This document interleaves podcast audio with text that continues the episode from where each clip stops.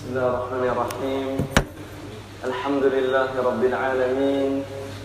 وأصلي وأسلم على أشرف الأنبياء والمرسلين محمد بن عبد الله صلوات الله وسلامه وبركاته عليه.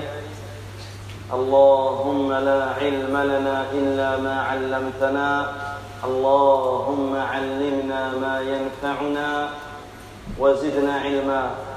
وأصلح لنا شأننا كله ولا تكلنا إلى أنفسنا طرفة عين. فالسلام عليكم ورحمة الله وبركاته.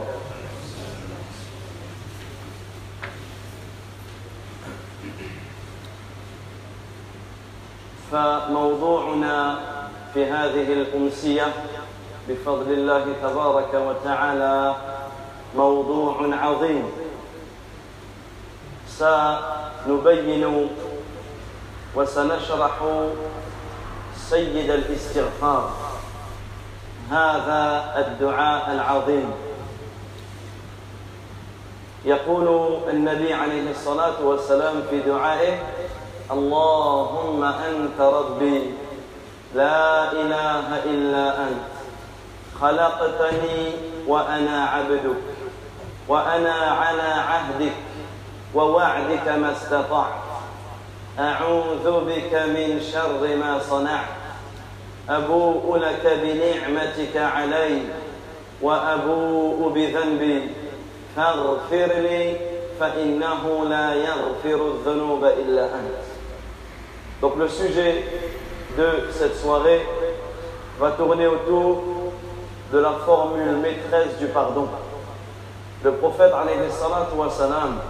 comme nous allons le voir, nous a informé de la meilleure invocation à dire afin qu'Allah nous pardonne nos péchés.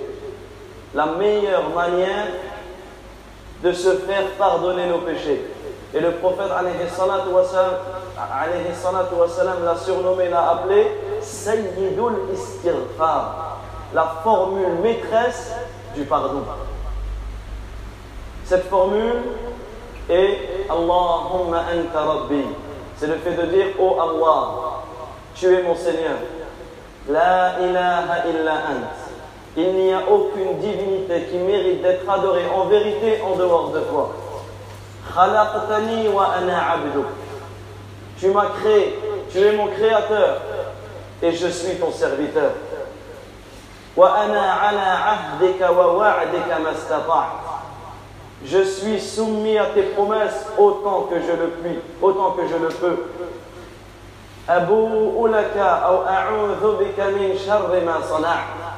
Je me réfugie auprès de toi contre le mal que j'ai commis.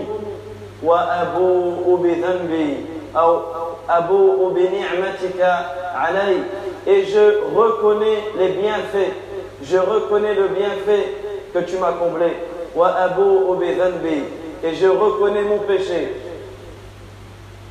Tout, cela pour dire quoi? Et pardonne-moi. Car il n'y a personne qui pardonne les péchés en dehors de toi. Donc regardez toute cette introduction. Oh Allah, tu es mon Seigneur. Tu m'as créé. Je suis ton serviteur. Tu reconnais ton péché. Tu reconnais les bienfaits qu'Allah a donné sur toi. Tu renouvelles l'engagement que tu as avec Allah. Tout cela pour demander à Allah de te pardonner. Pour demander à Allah de te pardonner. Et comme on a cité, cette invocation, c'est la formule maîtresse du pardon. C'est la meilleure chose, la meilleure, le meilleur moyen pour qu'Allah te pardonne tes péchés, c'est en disant cette, cette invocation. Et dans cette invocation, comme on le verra et on va le détailler tout au long de cette soirée, c'est que dans cette invocation, on a la reconnaissance. On a la reconnaissance du serviteur de l'unicité d'Allah. Dans cette invocation, le serviteur reconnaît qu'Allah est unique dans sa seigneurie et dans son adoration. Également, il y a le fait de reconnaître qu'Allah c'est le créateur. Également, dans cette invocation, tu renouvelles l'engagement, le pacte que tu as envers Allah. Et cela, nous allons le, le détailler. L'engagement et la promesse qu'Allah a pris de ses serviteurs. Tu la renouvelles en faisant cela. Également, dans cette invocation, lorsque tu dis cette invocation, tu espères, tu espères la promesse d'Allah. Également dans cette invocation, tu recherches protection auprès d'Allah contre le mal que ton nefs, contre le mal que, que ton cœur, que ton âme a fait. Également dans cette invocation, on reconnaît que les bienfaits proviennent d'Allah seul. Également, dans cette invocation, on reconnaît que les péchés proviennent de notre propre personne. Également dans cette invocation, il y a le désir, il y a un appel, une incitation aux serviteurs de multiplier le pardon d'Allah ta'ala. فإن موضوع الاستغفار طلب مغفرة الذنوب من أهم الموضوعات التي ينبغي أن أن يعتني بها المسلم في حياته. Et ce sujet, donc nous allons introduire par ce sujet qui est l'istighfar, qui est le fait de demander le pardon à Allah. Sachez que ce sujet est un sujet important dans la vie du musulman et que le musulman doit connaître ce sujet et doit prendre conscience de l'importance de ce sujet et de l'importance de demander à Allah le pardon pour nos péchés et cela durant toute notre vie. وقد جاء في كتاب الله جل وعلا وسنة رسوله صلى الله عليه وسلم. نصوص كثيرة في الحث على استغفار والأمر به وبيان فضله وفضل أهله الملازمين له. Également, lorsque l'on médite sur le, sur le livre d'Allah, si on médite sur le Coran, et si on médite sur la sunna du prophète, salam, on va trouver que de nombreux versets et de nombreux ahadiths, de nombreux textes sont venus pour nous prouver et nous indiquer l'importance de l'istighfar, l'importance de la demande de pardon l'importance de la demande de pardon. Également, l'incitation à demander le pardon à Allah et bien même Allah nous a ordonné de lui demander pardon. Parmi les plus grands versets, les plus grands versets que toute ta vie tu te dois de retenir et d'appliquer. Le verset dans Surah Az-Zumar, la Surah 39, Surah les groupes, qui comme les Surahs sont des sourates magnifiques, mais je vous incite, je vous incite à lire cette sourate, sourate Az-Zumar, sourate numéro 39. Tabaraka wa ta'ala dit قل يا عبادي الذين أسرفوا على أنفسهم لا تقنطوا من رحمة الله. إن الله يغفر الذنوب جميعا. إنه هو الغفور الرحيم. كما يقول بعض السلف أرجى أرجى آية في كتاب الله. أرجى آية في كتاب الله. Subhanallah al-Azim. Écoutez ce verset où Allah Azza wa dit dans le sens, dit, ô mes serviteurs, ô mes serviteurs qui avez commis des excès à votre propre détriment, ô mes serviteurs qui avez commis des excès à votre propre détriment, la taqnatu min rahmatillah, ne désespérez pas de la miséricorde d'Allah, ne désespérez pas de la miséricorde d'Allah, pourquoi. Car Allah Azza wa Jal pardonne tous les péchés. Car Allah tabaraka wa ta'ala pardonne tous les péchés. Et ensuite Allah Azza wa Jal nous cite deux noms parmi ses plus beaux noms. Innahu huwa al-ghafur ar-rahim. Certes, Allah Azza wa est le pardonneur et le très miséricordieux. Allah Azza wa est le pardonneur et le très miséricordieux comme nous allons le voir. Et parmi nos pieux prédécesseurs, parmi nos pieux prédécesseurs, ceux qui ont dit, en parlant de ce verset, écoutez bien ce verset, en parlant de ce verset, ils ont dit, Arja aya c'est le verset c'est le verset où il y a le plus d'espoir dans le livre d'Allah. Dans le Coran, si tu lis tous les versets, et il y a combien de versets dans le Coran On avait cité la semaine dernière. Voilà, 6200 et, quelque chose. 6200 versets environ. Sur tous ces versets, le verset qui nous donne le plus d'espoir, c'est celui-là. Allahu Akbar. Le verset qui nous donne le plus d'espoir dans le livre d'Allah, c'est celui-là. Dis aux mes serviteurs qui ont commis des excès à leur propre détriment, qui ont commis des péchés sur leur propre personne, ne désespérez pas de la miséricorde d'Allah Azzawajal, car Allah pardonne tous les péchés. Et ce verset, ce verset, on se doit de l'enseigner, on se doit de le transmettre à tout le monde, tout le monde. Tout le monde doit prendre conscience qu'Allah pardonne tous les péchés et que personne ne doit désespérer. Personne ne doit désespérer de la miséricorde d'Allah Et souvenez-vous, on avait fait une khutbah sur le sujet et on avait cité que dans le Coran, Allah nous cite les pires des gens, les gens qui ont commis les plus graves péchés. Que toi, dans ta vie, peut-être tu ne commettras jamais de, et sûrement même, tu ne commettras jamais de péché de la sorte. Parmi, ceux qui ont commis des péchés, ceux qui ont dit qu'Allah ta'ala était un des trois. Ils ont dit qu'Allah était un de la Trinité. Le Fils, le Père, le Fils et le Saint-Esprit. Ils ont dit qu'Allah était un des trois. Ceux qui ont dit que Isa, le prophète Isa était le fils d'Allah. Ceux qui ont dit que Uzair était le fils d'Allah. Ceux qui ont dit que les anges étaient les filles d'Allah. Allah en parlant à ces gens-là, s'ils se repentent, il accepte leur repentir.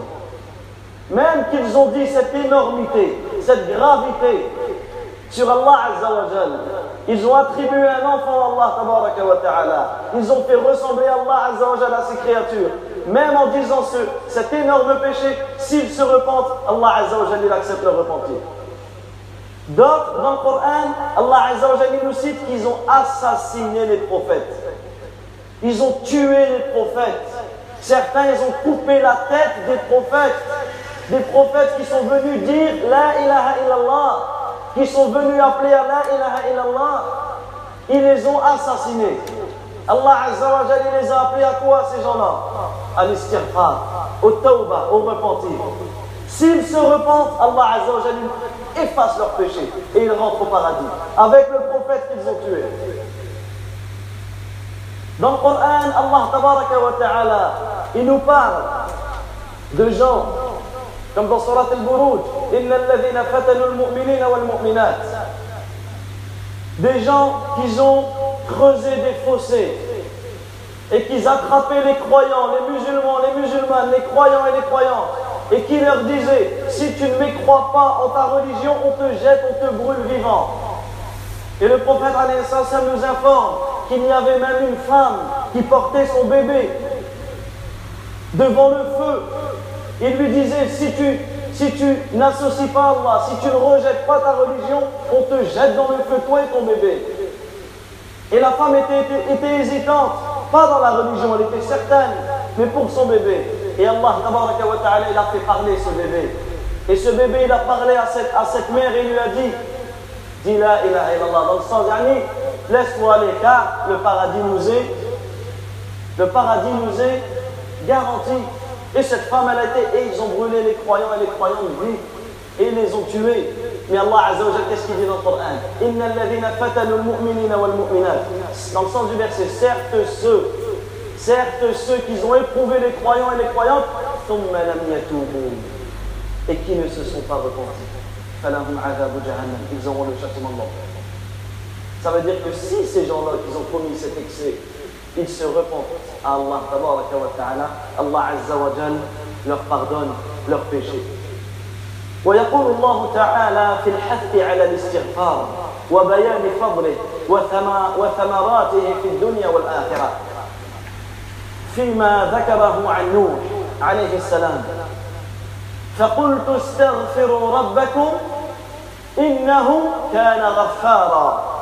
يرسل السماء عليكم مدرارا ويمددكم بأموال وبنين ويجعل لكم جنات ويجعل لكم أنهارا Également, Allah tabaraka wa ta'ala nous a cité dans Surat Nuh, Allah azza wa jalla nous a cité les bienfaits, les fruits, les gains, les bénéfices que nous gagnons dans cette vie si on demande le pardon à Allah azza wa jalla.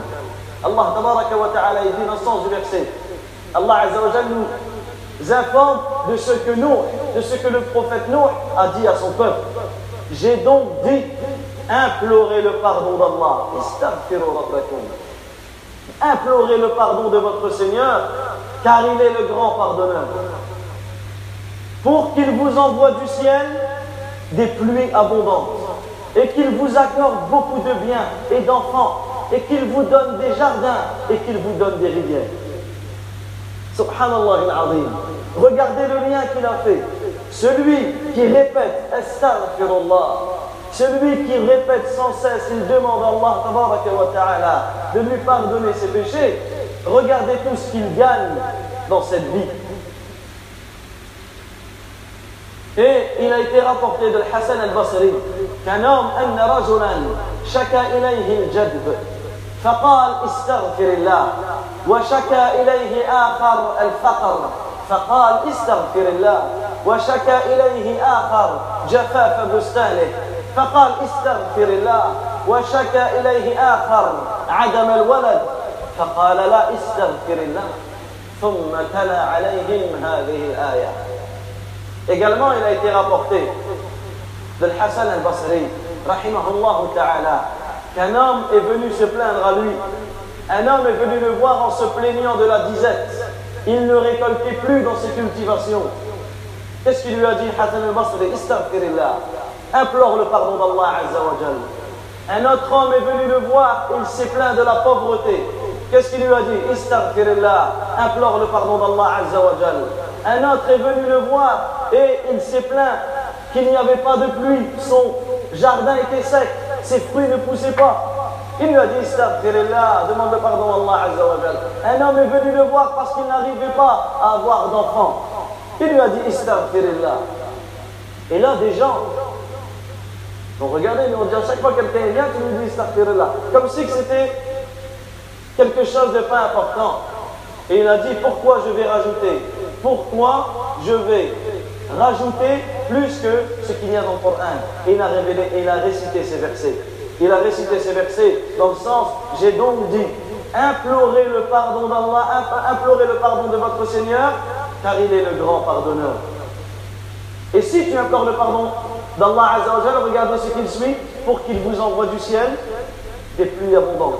Et qu'il vous accorde beaucoup de biens. Et qu'il vous accorde des enfants. Et qu'il vous donne des jardins. Et qu'il vous donne des rivières.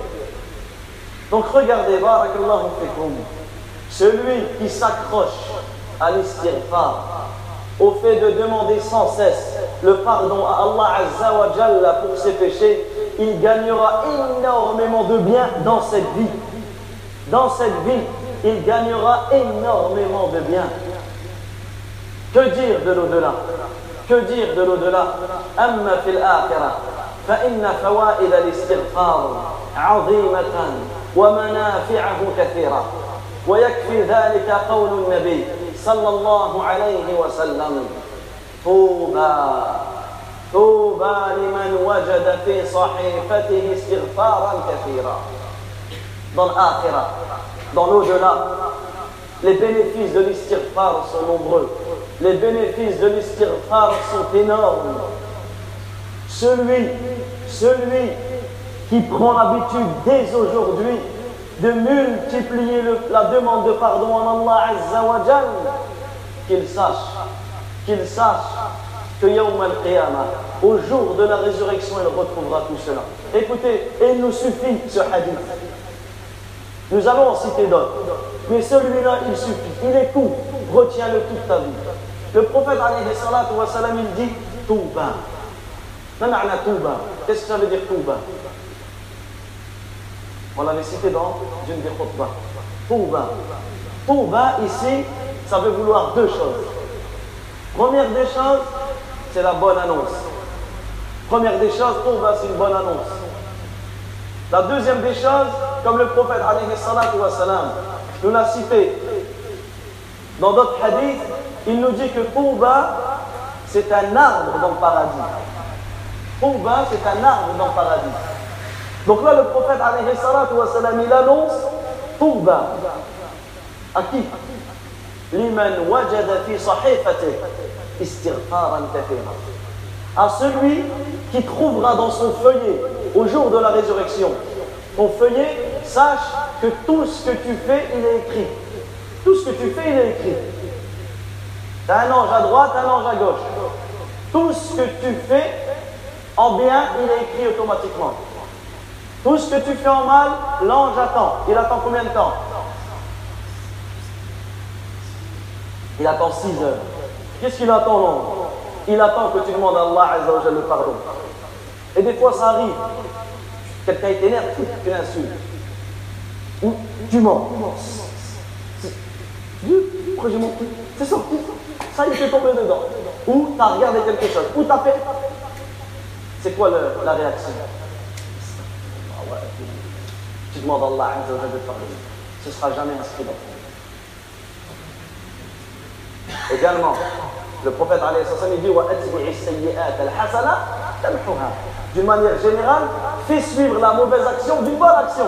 Elle n'efface pas. Et également, parmi les plus grandes choses pour qu'Allah t'efface ton péché, tu fais deux raka'at après ton péché. Tu fais du stirfa, tu fais une bonne action, tu fais une sadaqa, tu fais du khayr. Et là, subhanallah, ton péché sera une cause du bien. Mais celui qui fait un péché, qui dit Ah bah trop tard, de toute façon, je l'ai fait, c'est fait. Et il continue. Et il continue. Et des fois, ça arrive. Quelqu'un, il va dire un gros mot, ça y est. Il a dit, c'est fini. Il va sortir tout son répertoire. Ou il va s'énerver avec quelqu'un, ça y est, sa main, va partir. Là, c'est fini. J'en suis arrivé là, allez, je te termine. Classe. Non. Au contraire, la personne, elle se doit penser, de penser à Al-Kataba, à ses anges, aux anges qui écrivent et ce livre, ce feuillet est inscrit autour de ton cou. Toutes les actions, ils sont autour de ton cou. Et au jour de la résurrection, Allah Azza wa dira lis ton livre. Et là, le prophète a de nous dire Touba, bonne annonce, l'annonce d'un arbre dans le paradis pour celui qui trouvera dans son feuillet beaucoup d'istighfar, beaucoup de demandes de, de pardon. Et là, nous allons citer un hadith. Et Wallah, les frères, ce hadith, il change notre vie. Ce hadith, il change notre vie. Un hadith divin, un hadith Qudsi. C'est quoi un hadith divin? Qui peut déjà me dire c'est quoi un hadith divin? Pourquoi on précise divin Pour faire court, les hadiths, on peut les diviser en deux catégories un hadith Qudsi, un hadith divin et un hadith nabawi et un hadith prophétique. Un hadith prophétique, c'est ceux, d'une manière générale, c'est les plus, c'est les, plus nombreux et on a l'habitude. Un exemple d'après Abu Huraira, le messager d'Allah, sallallahu alayhi wa sallam, a dit le hadith. خيركم من تعلم القرآن وعلم لم يضطره et celui qui apprend le Coran et qui hadith prophétique. Par contre, à certains moments, vous allez voir comme ici, hadith Anas ibn Malik. Anas ibn Malik. الذي رواه الترمذي وغيره يقول قال رسول الله صلى الله عليه وسلم Anas ibn Malik, qu'est-ce qu'il dit Il dit, le messager d'Allah sallallahu alayhi wa sallam a dit. Pour l'instant, est-ce qu'il y a une différence Non. Qu'est-ce qu'a dit le messager d'Allah sallallahu alayhi wa sallam? Allah ta'ala. Allah le Très-Haut a dit. Ça veut dire que le prophète alayhi annexe ce, cette parole à Allah. Ça veut dire que le hadith divin, c'est une parole d'Allah qui n'est pas dans le Coran. C'est une parole d'Allah qui n'est pas dans le Coran et le prophète alayhi nous l'a informé. Et là, en comprenant cela, on répond à une secte, une secte égarée, qu'on appelle El-Qur'aniyoun. El-Qur'aniyoun, c'est qui? C'est ceux, c'est ceux qui se sont arrêtés au Coran et qui ont dit nous, on n'a pas besoin de la sunna. Nous, on n'a pas besoin de la sunna du prophète Nous, on applique simplement ce qu'il y a dans le Coran. Nous, on applique simplement ce qu'il y a dans le Coran. Et cette pensée, tout le monde ici peut la rejeter. Tout le monde ici peut la rejeter. Est-ce que cette pensée est logique? De suite, que ce qu'il y a dans le Coran, tout le reste, on n'y croit pas. On n'applique pas. Comment on répond à cette personne? Quand j'étais au lycée, j'avais un surveillant. Et ce surveillant, c'est ce qu'il me disait. Il voulait me rentrer dans, dans son égarement. Moi j'étais jeune, je ne connaissais pas énormément la religion. Et je lui ai dit, bah, comment tu fais pour prier?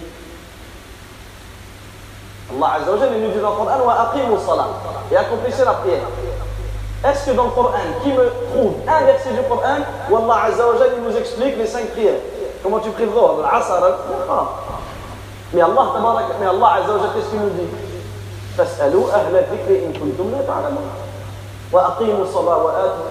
Allah Azza wa nous dit Wa Allah wa Rasul. Obéissez à Allah et obéissez au messager. Allah Azza wa nous, dans le verset, dans le, dans, dans le Coran, Allah Azza wa nous informe qu'il a révélé Al-Kitab, le livre, le Coran, ou Al-Hikmah, et la sagesse. Et le Hikmah ici, c'est quoi? C'est la sunna du prophète, alayhi wa. Donc comment tu peux savoir comment prier?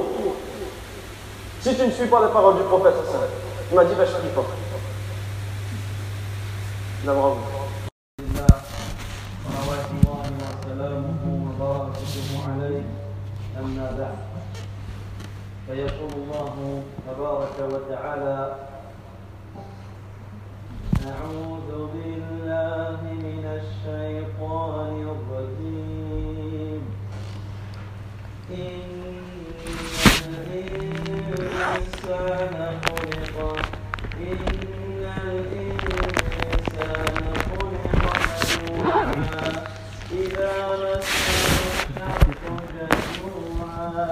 وإذا مسه الخير منوعا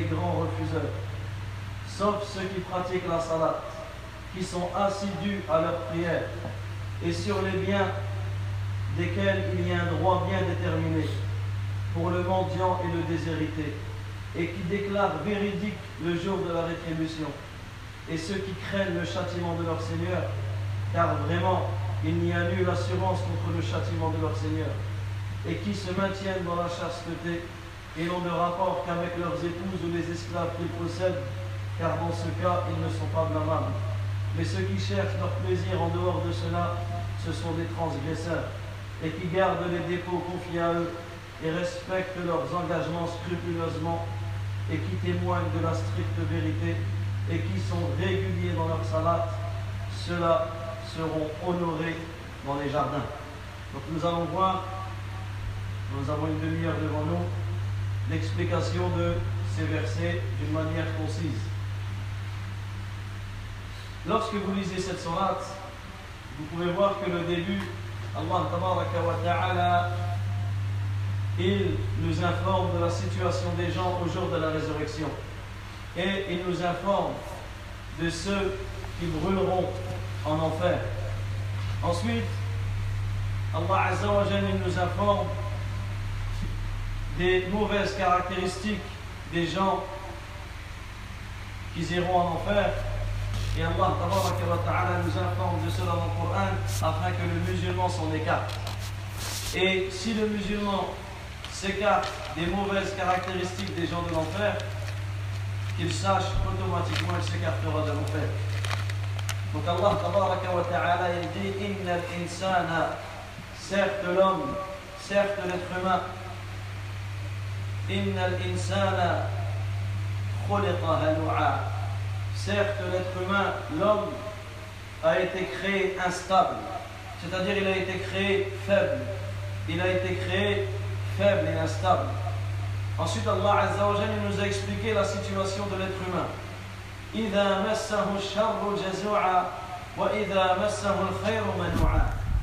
Lorsque le mal le touche, il est abattu. Et lorsque le bonheur le touche, il est grand refuseur. C'est-à-dire que lorsque le mal le touche, lorsque la maladie, ou la famine, ou la pauvreté, ou le malheur le touche, il ne patiente pas. Il désespère. Il se met en colère. Et il désespère de la miséricorde d'Allah. Alors que ce qui est obligatoire pour celui qui est touché par un malheur, c'est de patienter. C'est de patienter. De patienter sur, sur son épreuve et d'attendre la sortie favorable, d'attendre l'issue favorable.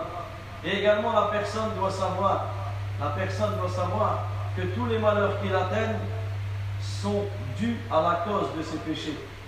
Donc lorsque tu vois que dans ta vie des malheurs t'atteignent, des maladies, des pauvretés, des malheurs te touchent, repends-toi à Allah. Reviens à Allah. Et si tu fais cela, eh bien sache que ton malheur sera un bien, sera un bien pour toi.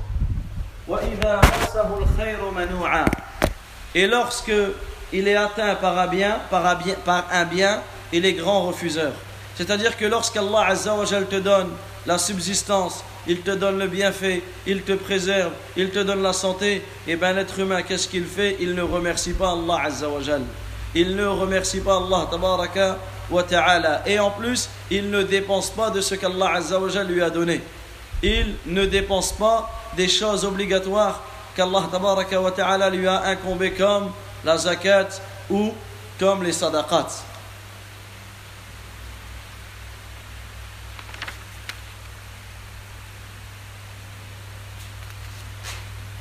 Ensuite, Allah wa ta'ala, il nous décrit la situation des gens qui seront sauvés, la situation des gens qui ne seront pas touchés par cette situation. Il dit illa al-musallin, sauf ceux qui prient. Sauf ceux qui prient. C'est-à-dire que ceux qui prient, ils sont innocents de ce que l'on a cité. Illa al-musallin. Parce que la prière, comme Allah Azza wa nous l'informe dans le Coran, la prière, elle, elle vient yani, te t'écarter des mauvaises choses, des mauvaises choses et des choses euh, et des choses blâmables. Et Allah Azzawajal dit Wasta'inu bis sabri wa. Et recherchez l'aide d'Allah Azzawajal dans la patience et dans la prière. Wa innaha illa ala al-khashi'in. Et la prière est un poids lourd, sauf pour ceux qui sont humbles. Pour celui qui craint Allah Azzawajal, la prière elle est simple, elle est facile. Mais pour celui qui ne craint pas Allah, la prière c'est un poids, c'est lourd pour lui.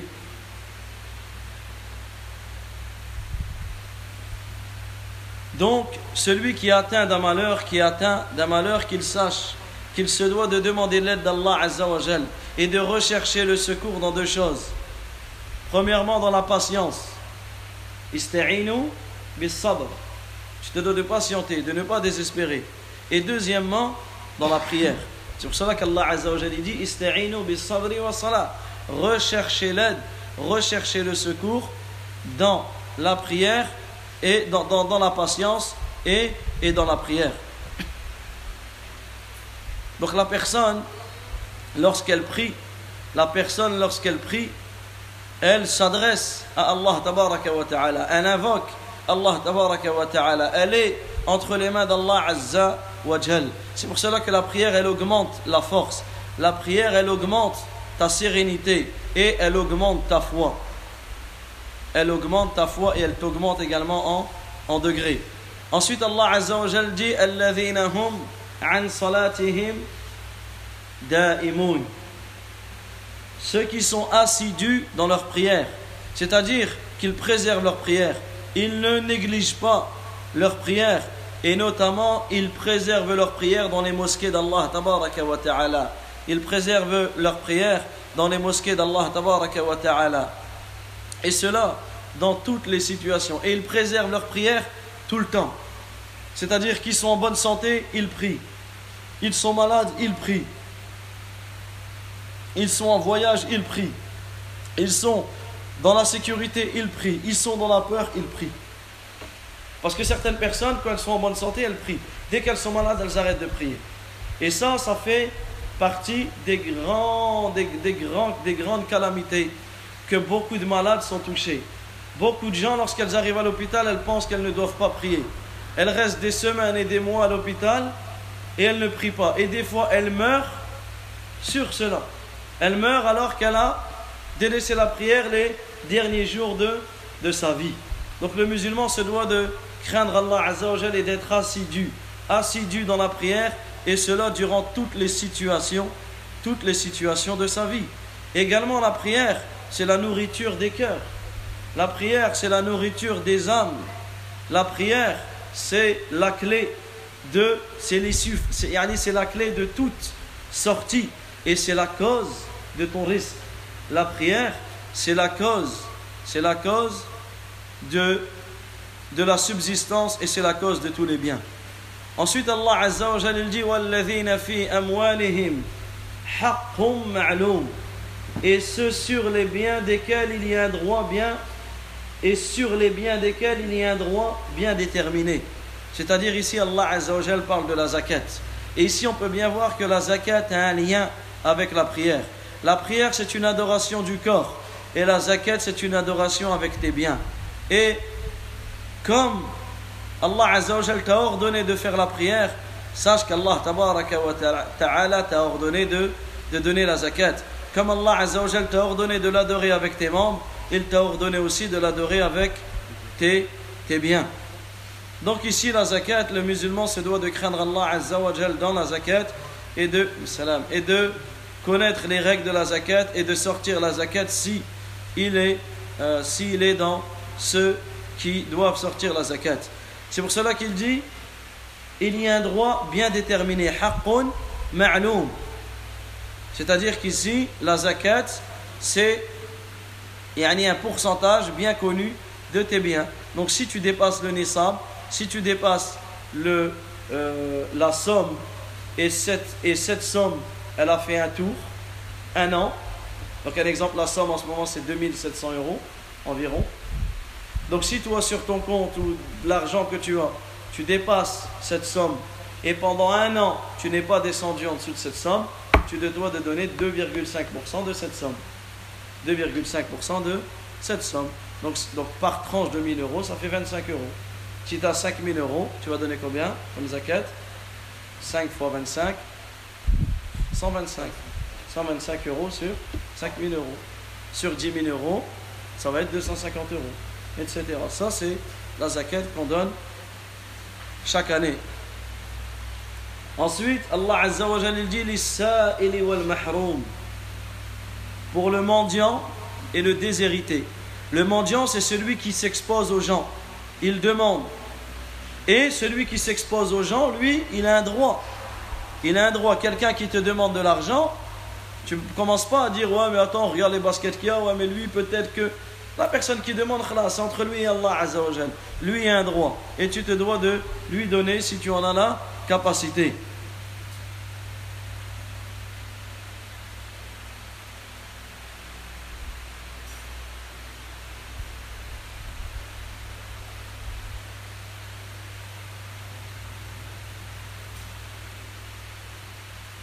Également, sachez que cela ne fait pas partie du bon comportement de s'exposer aux gens et de demander. De s'exposer aux gens et de demander. Car ceux qui ont encore plus le droit qu'on donne notre argent, c'est ceux qui sont dans le besoin, mais qui ne demandent pas. C'est ceux qui sont dans le besoin, mais qui ne demandent pas. Et beaucoup sont dans cette situation. Des gens qui sont pauvres, qui sont dans le besoin, et ils ne demandent pas. Eux, ils ont encore plus de droits qu'on leur donne.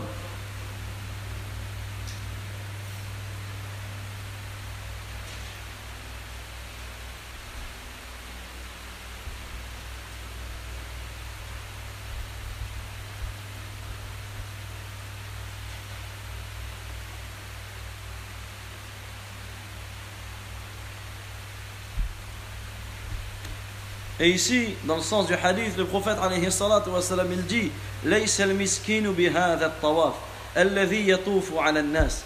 miskin, c'est pas celui qui tourne auprès des gens et qui demande et qui et on va lui donner une bouchée ou deux on va lui donner une date ou deux. Ils ont dit bah, c'est qui le miskin? Ils ont dit c'est celui c'est celui qui ne trouve pas de richesse pour s'enrichir pour s'enrichir et on lui donne de l'argent et il ne demande rien à personne. C'est-à-dire que lui, il rentre dans el mahroum, dans le déshérité. Et lui, cette personne, on sait qu'il est pauvre, mais il ne demande rien à personne, il a encore plus de droits qu'on lui donne notre sadaqa. Ensuite, Allah Azza wa dit et qui déclare véridique le jour de la rétribution et qui déclare véridique le jour de la rétribution.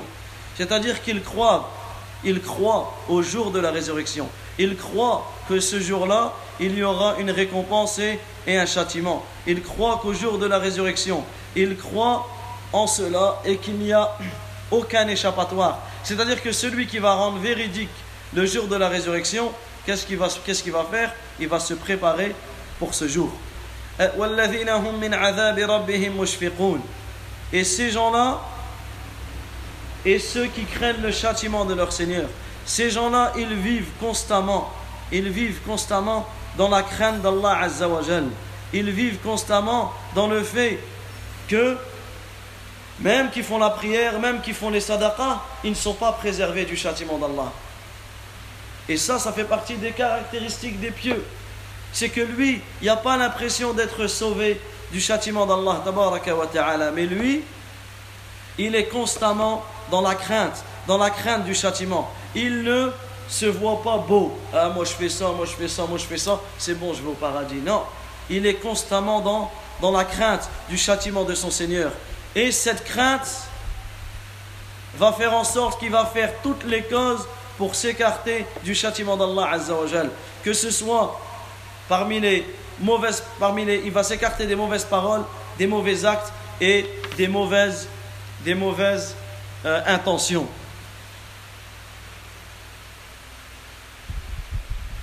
Et il ne va pas être parmi ceux qui disent nous on prie, nous on fait des sadaqas, donc pour nous on rentrera au paradis grâce à nos prières et à nos sadaqas. Bien au contraire, le musulman, le musulman, il craint, tota-, il est tout, le temps dans la crainte d'Allah Azzawajal, même s'il fait des bonnes actions.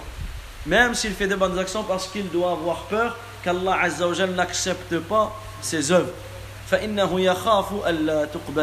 Il doit avoir peur qu'Allah ta'ala n'accepte pas ses œuvres. Pourquoi? Parce qu'Allah Azzawajal dit Allah min al Certes, Allah Azzawajal accepte que, ce, que venant des pieux.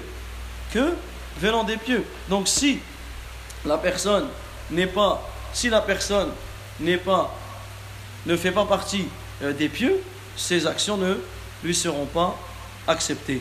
Ensuite, Allah Azza wa dit Inna rabbihim ma'moun. Car vraiment, il n'y a nulle assurance contre le châtiment de, de notre Seigneur. Personne n'est assuré de ne pas être châtié par Allah ta'ala. Et celui qui pense qui, que le paradis lui est assuré, sachez que c'est celui qui a tout perdu. C'est celui qui a tout perdu. Et c'est celui qui se, euh, c'est s'accroche simplement à des faux espoirs, simplement à des, à des faux espoirs. Donc là, c'est une chose qui est importante. Comme il est interdit à la personne de désespérer, il est également interdit à la personne de d'être assuré, d'être assuré et de penser qu'il ne sera pas châtié. Donc la personne, elle se doit de craindre le châtiment d'Allah et d'espérer la, miséricorde d'Allah. Tabaraka wa ta'ala. Allah Azza wa Jalla dit قال ومن يقنط من رحمة ربه إلا الضالون Allah Azza wa Jalla dit et qui désespère de la miséricorde de ton Seigneur sauf les égarés sauf les égarés. Donc le musulman il vit entre la crainte et l'espoir. Entre la crainte du châtiment et entre l'espoir de la miséricorde d'Allah Parce que celui qui craint Allah ou qui adore Allah que par la crainte, ça c'est la voie des, des Khawarij. Les Khawarij, cette secte ignoble, aujourd'hui on va les appeler Daesh, Al-Qaïda, Boko Haram, peu importe les noms qu'on leur donne. Pour nous, ce sont des Khawarij, cette secte ignoble et horrible et eux, comment ils détournent les gens? Ils détournent les gens en leur faisant que parler de la crainte. Ils vont voir nos jeunes et ils vont te dire, c'est comme ça qu'ils ramènent nos jeunes en Syrie, en Irak, etc. Ils leur disent, Allah. Ils les remettent en question. Ils leur disent, ils commencent par la crainte. Que la crainte. Si tu fais ça, tu vas en enfer. Tu fais ça, tu vas en enfer. Tout, le temps, tout le temps, tout le temps. Donc la personne, elle a peur. Elle craint, toujours dans la crainte. Ensuite, il remet en question comment toi, Toz, tu es là, tu vis ici, alors que tes frères ils se font tuer, alors que tes sœurs ils se font assassiner. Et toi, tu fais rien. C'est grave, tu seras. En fait, il te.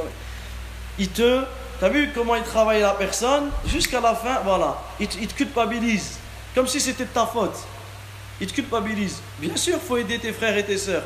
Mais il y a d'autres moyens de les aider. Et c'est pas les c'est pas du tout en les aidant que d'aller faire ce qu'ils font, les atrocités qu'ils font là-bas. C'est pas comme ça que tu vas les aider. Tu vas les aider autrement. Il y a d'autres moyens de, les aider. Et la plus grande aide que tu peux faire, c'est la dua. La plus grande aide que tu peux faire, c'est l'invocation pour nos frères et sœurs en Syrie, en Irak et, autres. Donc c'est comme ça qu'ils attaquent, qu'ils attaquent nos jeunes et que tu trouves des enfants de 15-16 ans qui partent du jour au lendemain en Syrie, en Irak et qui gâchent leur vie et qui gâchent la vie de leurs parents. Et surtout, ils pensent faire le djihad alors que ce n'est pas du tout cela le, le djihad. Donc le fait de adorer Allah que par la crainte, ça c'est la voie des, des khawarij C'est la voie des khawarij, car eux, il n'y a aucune place pour l'espoir. Et dès que tu fais un péché, ils te considèrent mécréant. Ensuite, Allah Azza wa Jalla dit وَالَّذِينَ هُمْ لِفُرُوجِهِمْ حَافِظُونَ وَالَّذِينَ هُمْ لِفُرُوجِهِمْ حَافِظُونَ et qui se maintiennent dans la chasteté. C'est-à-dire que ces gens-là, ils se maintiennent dans la chasteté. Ils ne commettent pas la fornication. Ils ne commettent pas la, la fornication ou l'homosexualité ou ici dans la fornication tout euh, le fait de protéger sa chasteté ça compte yani que ce soit la fornication que ce soit l'homosexualité ou même la personne qui est mariée, mais qui yani, pratique la sodomie. Toutes ces choses-là sont des choses qui ont été interdites par Allah ta'ala et celui qui se préserve de cela, qu'il il aura préservé sa, sa chasteté. Et également, celui préserver la chasteté, c'est aussi préserver deux choses, la bouche et, le sexe. Car la plupart des gens qui rentreront en enfer, ce sont à cause de ces choses-là. Soit à cause de leur langue, ou soit à cause de, de, de leur partie. Et également, le musulman se doit de prendre garde à tout ce qui va le ramener à la fornication. Et au jour d'aujourd'hui, on peut trouver les réseaux sociaux. Les réseaux sociaux, la personne, elle est assise chez elle et elle va discuter par le biais de Facebook, par le biais de un tel ou un tel, avec des filles, avec des femmes, etc. Et c'est devenu normal. Tout cela sont des causes qui vont ramener euh, la personne à la fornication. Donc il se doit de s'écarter de euh, du mélange entre les femmes et les hommes. Comme Allah Azza wa Jalla, il dit Wala taqrabu zina. Et n'approchez pas la fornication. Il n'a pas dit ne forniquez pas, il a dit n'approchez pas la fornication. Donc tout ce qui va te mener vers la fornication, tu te dois de t'en écarter.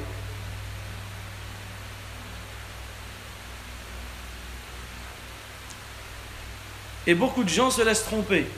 Eux, ils savent que la fornication, c'est quelque chose de grave. Mais il va négliger les choses qui vont le ramener à la fornication. Également, il y a euh, Allah wa ta'ala a dit illa ala azwajihim ma malakat aymanuhum ici à l'exception des rapports qui sont autorisés et des rapports qui sont yani, qui sont euh, qui sont, qui sont autorisés comme le fait que la personne mariée ait un rapport avec son, son épouse. Ça, c'est l'islam incite à cela. Car en faisant cela, il y a la, préservation euh, de, des générations et il y a une, en faisant cela, il y a beaucoup de bénéfices, notamment le fait de baisser le regard, le fait d'avoir une descendance pieuse et le fait qu'il y ait un, a une bonne entente entre, euh, entre les époux. Ensuite, Allah Azza wa Jalla dit وَمَا مَلَكَتْ أَيْمَانُهُمْ Donc, ce naam. Ensuite, Allah Tabaraka wa Ta'ala dit فَمَنِ ابْتَغَى وَرَاءَ ذَلِكَ فَأُولَٰئِكَ هُمُ الْعَادُونَ Et ceux qui mais ceux qui cherchent leur plaisir en dehors de cela sont eux les, les transgresseurs. Ce sont eux les, les transgresseurs. C'est-à-dire que ceux qui cherchent les, leur rapport en dehors de leurs épouses, eux sont ceux qui ont dépassé les limites et qui sont passés du halal au, au haram. Également, Allah Azza cite les gens de bien en disant Et ceux qui gardent les dépôts confiés à eux et respectent leurs engagements scrupuleusement. C'est-à-dire que lorsque la personne elle leur prête quelque chose, eux, ils, ils prennent, euh, ils font attention à, cela. Car quand quelqu'un te prête quelque chose, te confie un dépôt, sache que cela, c'est une amana, c'est un dépôt entre toi et Allah. wa ta'ala. Et tu ne te dois pas, tu dois pas, et quelqu'un te prête quelque chose, délaisser et négliger cela et être négligent dans, dans cela. Donc le musulman doit s'écarter de cette chose-là. Également parmi les dépôts qui entre toi et Allah Azzawajal. Il y a des dépôts entre toi et les gens. Mais il y a des dépôts entre toi et Allah. Parmi les dépôts entre toi et Allah, parmi les plus grands des dépôts qui est entre toi et Allah, ta'ala, il y a le fait de t'écarter des péchés. Également, parmi les plus grands dépôts qui entre les plus grands amana entre toi et Allah, il y a al-wudu, les ablutions. Celui qui fait convenablement ses ablutions, lui, il aura respecté l'amana qui est entre lui et Allah ta'ala. Également le jeûne. Le jeûne est un dépôt, est une amana. La prière est une amana. Toutes ces choses-là sont des amana. Également, et la amana c'est un long chapitre, mais sachez que la amana qui est entre toi et Allah et la amana qui est entre toi et les gens, tu seras interrogé dessus au jour de la résurrection. Ensuite, Allah ta'ala il dit et qui témoignent de la stricte vérité. C'est-à-dire que lorsque tu es amené à témoigner, tu témoignes de la stricte vérité et tu ne fais pas de faux, témoignages. Également, parmi les plus grands des péchés, il y a le faux témoignage. Et le prophète alayhi il dit les pieds au jour de la résurrection, les pieds de celui qui a causé le faux témoignage ne bougeront pas sans qu'Allah lui, lui aura euh, ordonné d'être jeté dans l'enfer. Donc prenez garde aux faux témoignages. Donc ici, Allah Azzawajal, il a cité les gens pieux. Souvenez-vous, Allah Tabaraka wa Ta'ala, il a commencé par quoi? Illa al-musallin. Sauf ceux qui prient. Allah Azzawajal, il a commencé leur description par la prière. Et regardez la fin de leur description.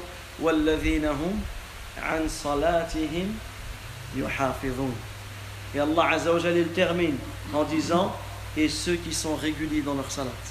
Donc la description des pieux, elle commence par la prière et elle se termine par la prière. Allah Azzawajal a terminé par ce quoi il a commencé. Parce que la salat, c'est le premier des commandements et c'est le dernier des commandements. La salat, la prière, tu te dois de préserver la prière en son heure. Tu te dois de préserver la prière dans les mosquées. Tu te dois de préserver les piliers de la prière, les obligations, les conditions de, la prière. Tu te dois de préserver tout manquement dans ta prière, toutes choses qui vont venir annuler la prière. Et ici, on fait attention. On fait attention lorsque l'on fait la prière. En été, généralement, euh, les frères, ils vont mettre un petit short et une camise au-dessus. C'est pas interdit. Tant que ta camise est au-dessus, il n'y a pas de problème. Mais quand tu pries, fais attention à ce que ton, ta nudité ne soit pas dévoilée. Car le fait de dévoiler la nudité fait partie des causes de, la, de, de, de fait partie des causes de, euh, des causes de l'annulation de la prière. Également, parmi les erreurs que l'on voit, notamment ici et dans toutes les mosquées, c'est lorsque tu arrives en retard. Lorsque tu arrives en retard, et que l'imam dit Assalamu alaikum wa rahmatullah, Assalamu alaikum wa rahmatullah. Tu as des gens qui se lèvent pour rattraper leur rakat avant la fin des deux salams. Ça c'est interdit. Ça c'est interdit. Tu dois attendre Assalamu alaikum wa rahmatullah, Assalamu alaikum wa rahmatullah, et là tu te lèves. Mais celui qui se lève avant, cela peut annuler sa prière. Également, ce que lorsque tu arrives et les gens sont en recours, la personne elle arrive, Allahu Akbar, il se met en recours tout de suite. Lui, il n'a pas fait le premier takbiratul ihram qui a pilier de la prière. Non. Allahu Akbar, debout. Ça, c'est le pilier de la prière. Tu rentres dans la prière. Et ensuite, tu vas où les prières sont. Mais tu ne rentres pas directement comme, comme cela. Donc, le musulman doit prendre garde à bien euh, faire sa prière convenablement.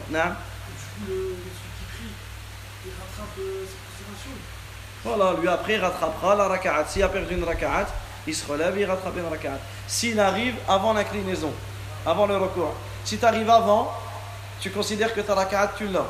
Si tu arrives après, quand il dit Sami Allahu liman hamida, tu rentres avec lui, mais tu rattraperas la raka'at. D'accord? Donc le musulman se doit de prier, se doit de prier comme Allah Azzawajal lui a demandé. Et également parmi les choses que l'on rappelle sur notamment cette période d'été, c'est que beaucoup de gens vont veiller la nuit et lorsqu'ils vont commencer à s'endormir juste avant le Fajr, et ils vont rater la prière du Fajr. Qu'ils sachent que le fait qu'ils ont veillé la nuit, ça devient haram. Même s'ils ont veillé la nuit en priant. Même s'ils ont veillé la nuit en lisant le Coran. Et ils ont raté le Fajr à cause de cela, cela vient rendre interdit cette veillée. Donc, le musulman doit craindre Allah dans, dans sa prière. Et ensuite, Allah Azza wa termine cette description en disant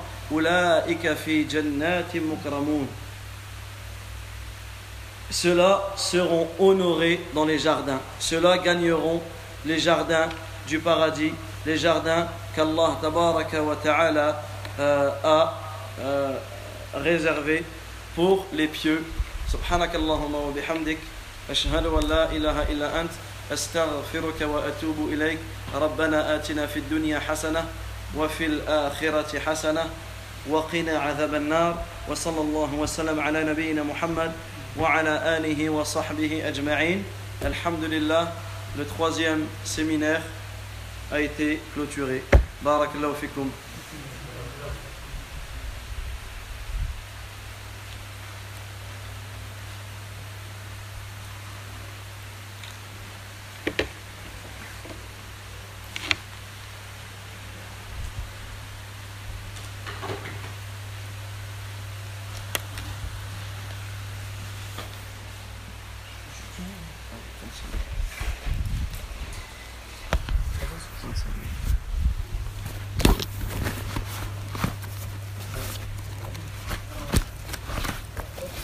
fait que les conditions de la prière, c'était sur la liste. Ouais. Je te fais à l'époque. hein. À faire, Je t'appelle quand moi qui s'est écouté. C'est vrai que Paris, je fais ça, direct, t'as vu Alors que le pilier de la prière. Takbiratul ihram. Ah, mais c'est long. Et ensuite tu vois. Sinon, en fait, tu rentres pas dans ta prière. Ouais, non, Tu vois ce que tu vois ce que je veux dire Tu rentres pas dans la prière en fait. بسم الله الرحمن الرحيم الحمد لله رب العالمين وأشهد أن لا إله إلا الله وحده لا شريك له وأشهد أن محمدا عبده ورسوله صلى الله عليه وعلى آله وصحبه ومن تبعهم بإحسان إلى يوم الدين أما بعد Donc étant donné que l'audio a été interrompu lors du, de la première conférence que l'on a donnée, donc euh, je vais citer ce euh, qui n'a pas été enregistré. Donc nous nous étions arrêtés au hadith de Anas ibn Malik, donc un hadith divin, où le prophète sallallahu alayhi wa sallam dit qu'Allah azza wa jalla dit Ya ibn Adam, إنك ما دعوتني ورجوتني غفرت لك على ما كان فيك ولا أبالي يا ابن آدم لو بلغت ذنوبك عنان السماء ثم استغفرتني غفرت لك ولا أبالي يا ابن آدم إنك لو أتيتني بقراب الأرض خطايا ثم لقيتني لا تشرك بي شيئا لأتيتك بقرابها مغفرة Donc ce hadith qui a été rendu bon par Shaykh al-Albani rahimahullah ta'ala est rapporté par Tirmidhi où le prophète alayhi salatu wa salam dit qu'Allah azza wa jalla dit ô fils d'Adam ô fils de Adam aussi longtemps que tu m'invoqueras et que tu espéreras en moi je te pardonnerai pour ce que tu as fait et je n'en tiendrai pas rigueur ô fils de Adam même si tes péchés devraient atteindre les nuages du ciel et que tu me demanderais alors le pardon, je te pardonnerai, et je n'en tiendrai, et j'en ne tiendrai pas rigueur. Ô fils de Adam, même si tu venais à moi avec des péchés aussi grands que la terre, et que tu te présenterais à moi sans m'attribuer d'associé, je t'accorderai un pardon aussi grand. Donc ici ce hadith nous prouve notamment dans la deuxième phrase où, le, où Allah Azza wa dit ibn Adam balagat dhunubuka anana sama Ô fils Adam, même si tes péchés devraient atteindre les nuages du ciel. Ici, le terme utilisé en arabe, anan sama, certains savants ont expliqué que c'était les nuages, d'autres ont expliqué c'était là où s'arrêtait la vue. Là où s'arrêtait la vue. Dans, tous les cas, si tes péchés, yani, peu importe la quantité, la quantité des péchés que tu as, et que tu demandes le pardon, Allah Azza wa dit, et ensuite tu me demanderais le pardon. Je te pardonnerai et je n'en tiendrai pas rigueur.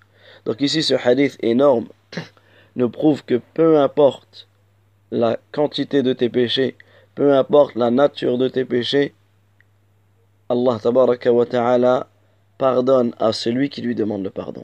Allah Azza wa pardonne à celui qui lui demande le pardon. Donc l'importance de demander le pardon à Allah tabaraka wa ta'ala.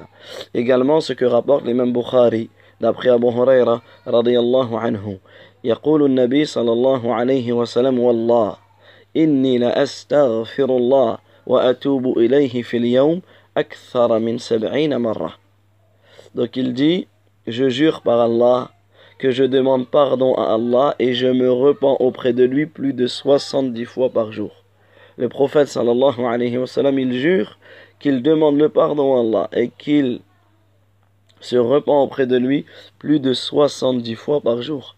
Alors qu'Allah Azza lui a pardonné tous ses, tous ses péchés passés et tous ses péchés futurs. Et il est même rapporté que le prophète répétait astaghfirullah ou demandait le pardon d'Allah plus de 100 fois par jour Plus de 100 fois par jour, comme cela a été rapporté d'Ibn Omar, où il dit كنا نعد لرسول الله صلى الله عليه وسلم في المجلس الواحد مئة مرة رب اغفر لي وتب علي إنك أنت التواب الرحيم Ibn Omar radiallahu anhuma il dit nous, nous dénombrons, le, le- le- le- nous comptions plus de 100 fois dans la même assise que le prophète alayhi salam dit Rabbi ghfirli wa tub alay.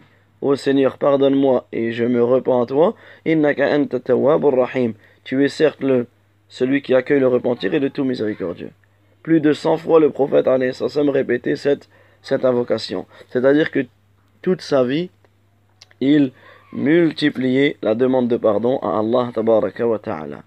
Également, dans l'authentique de l'imam muslim, dans l'authentique de l'imam muslim, d'après Abu Huraira, le prophète sallallahu alayhi wa sallam, il dit Walladhi nafsi par celui qui détient mon âme entre sa main, tudhnibu, si vous ne commettiez pas de péché, la dhahab Allahu bikum, Allah azza wa jal vous aurait fait disparaître, wa ja'a biqawmin fayastaghfirun Allah, et il vous aurait remplacé par un peuple qui commettrait des péchés et demanderait le pardon d'Allah. Et il leur aurait accordé. Donc le prophète nous informe dans un hadith authentique si vous ne commettiez pas de péché, Allah vous aurait fait disparaître et vous aurait remplacé par un peuple qui, eux, auraient commis des péchés et auraient demandé le pardon d'Allah Azza wa Jal et il leur aurait accordé.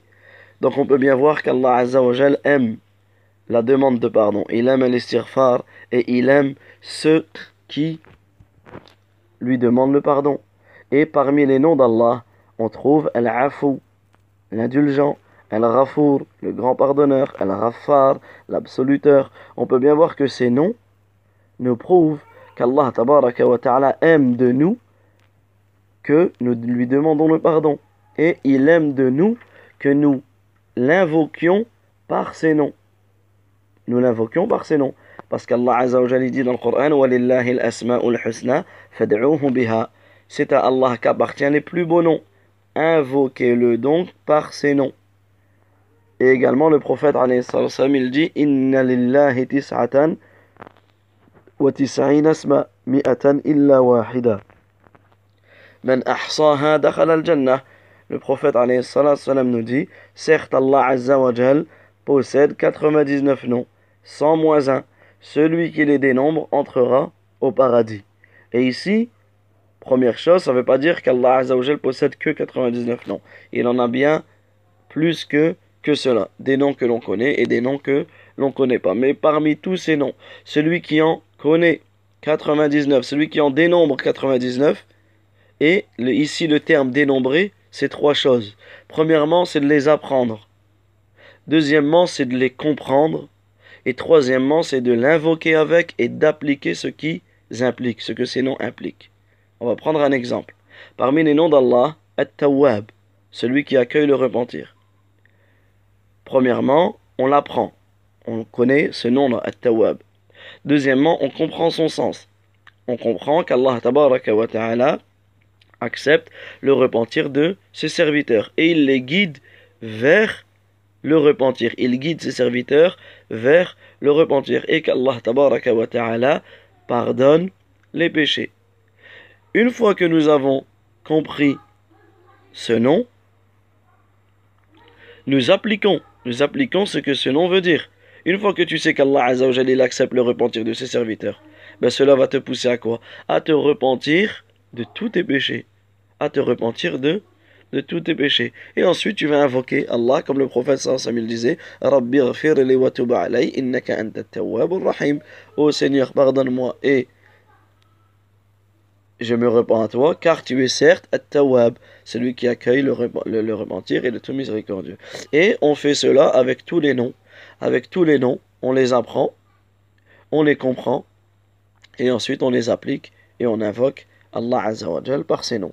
De même que pour les noms Al-Afu, Al-Ghafour, Al-Ghaffar, tous ces noms-là qui tournent autour du fait qu'Allah Ta'ala aime que ses serviteurs lui demandent le pardon et qu'il leur pardonne et qu'il multiplie, euh, que, qu'il nous incite à multiplier la demande de pardon car il nous pardonne.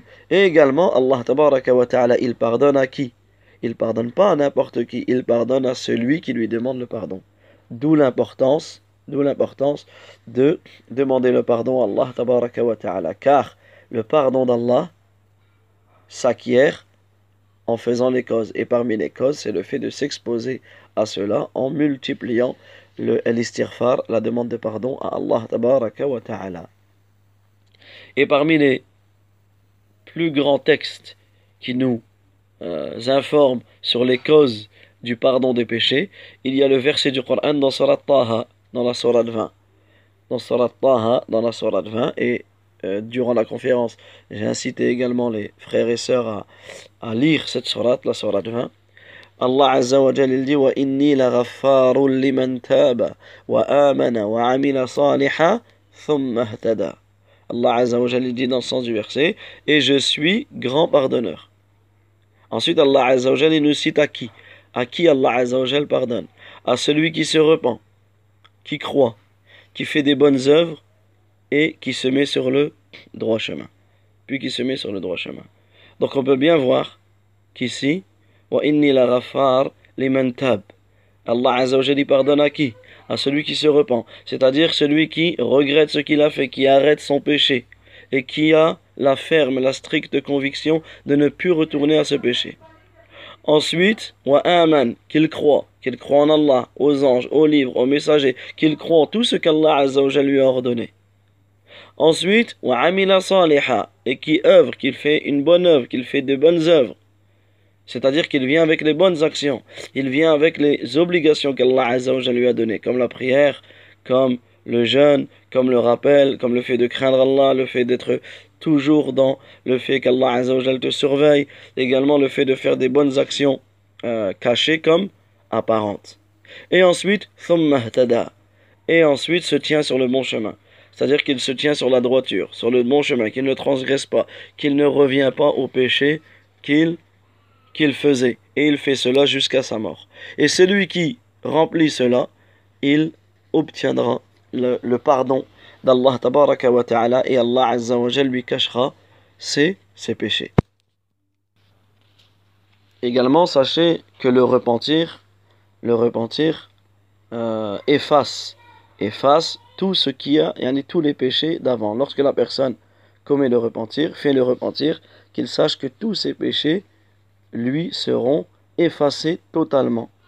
Et il n'y a rien qui efface les, tous les péchés totalement, à part le repentir À part le repentir. Peu importe la quantité de tes péchés, la nature de tes péchés, même si elles équivaut euh, à l'écume de la mer, si tu te repens sincèrement, d'un repentir sincère, Allah wa ta'ala efface tout ce que tu as fait. C'est pour cela qu'on avait cité le verset قل يا عبادي الذين أسرفوا على أنفسهم لا تقنطوا من رحمة الله إن الله يغفر الذنوب جميعا dans le sens du verset, dit ô mes serviteurs qui avaient commis des excès à votre propre détriment, ne désespérez pas de la miséricorde d'Allah, car Allah Azza wa Jal pardonne tous les péchés, car Allah Tabaraka wa Ta'ala pardonne tous, tous les péchés.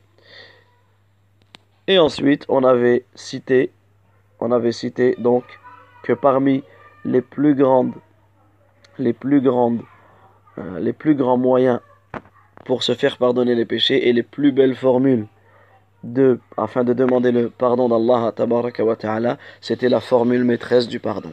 Celle qui est venue dans le hadith de Shaddad ibn Aus, où le prophète sallallahu alayhi wa sallam dit Sayyidul istighfar, an al-abd, donc la formule maîtresse du pardon, consiste à ce que le serviteur dit Allahumma anta rabbi, la ilaha illa ant.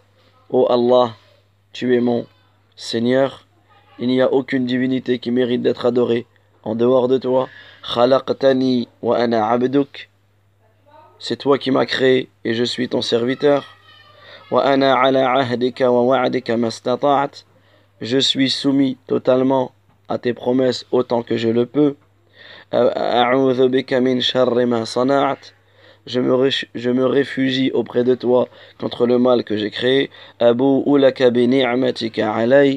je reconnais, je me rends devant toi, je reconnais les bienfaits dont tu m'as comblé. Wa abu ou je reconnais mon péché. Farfirli, pardonne-moi. Fa'innahu la yaghfiru dhunuba illa ant, car personne ne peut pardonner les péchés à part toi. Et ensuite, le prophète sallallahu alayhi wa sallam de dire Man qalaha min an-nahar muqinan biha famata min yawmihi qabla an yumsi fahuwa min ahli al-jannah. celui qui l'a dit la journée en étant convaincu, en étant certain de cela, et ensuite qui meurt dans cette journée avant de venir au soir, il fait partie des gens du paradis.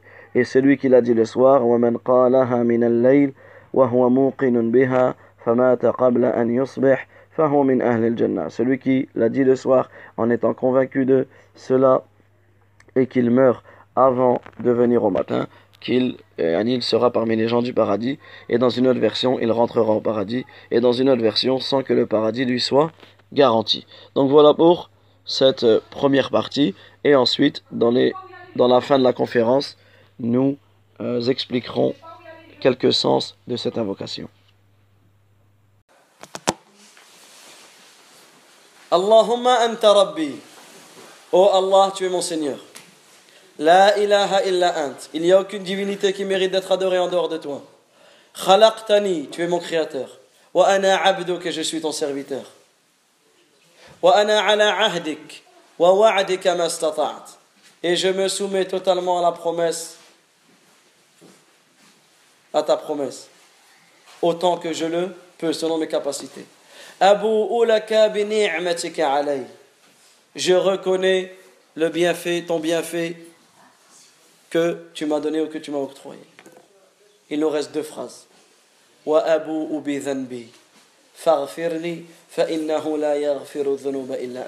je reconnais mon péché. Pardonne-moi, car personne ne pardonne les péchés en dehors de toi. Ici, tu reconnais.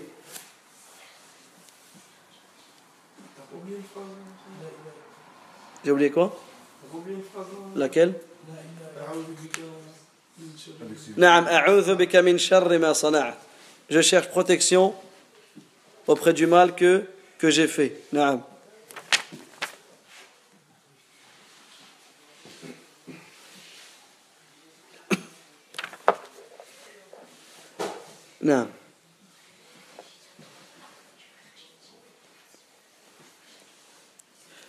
Donc ici, et je reconnais mon péché.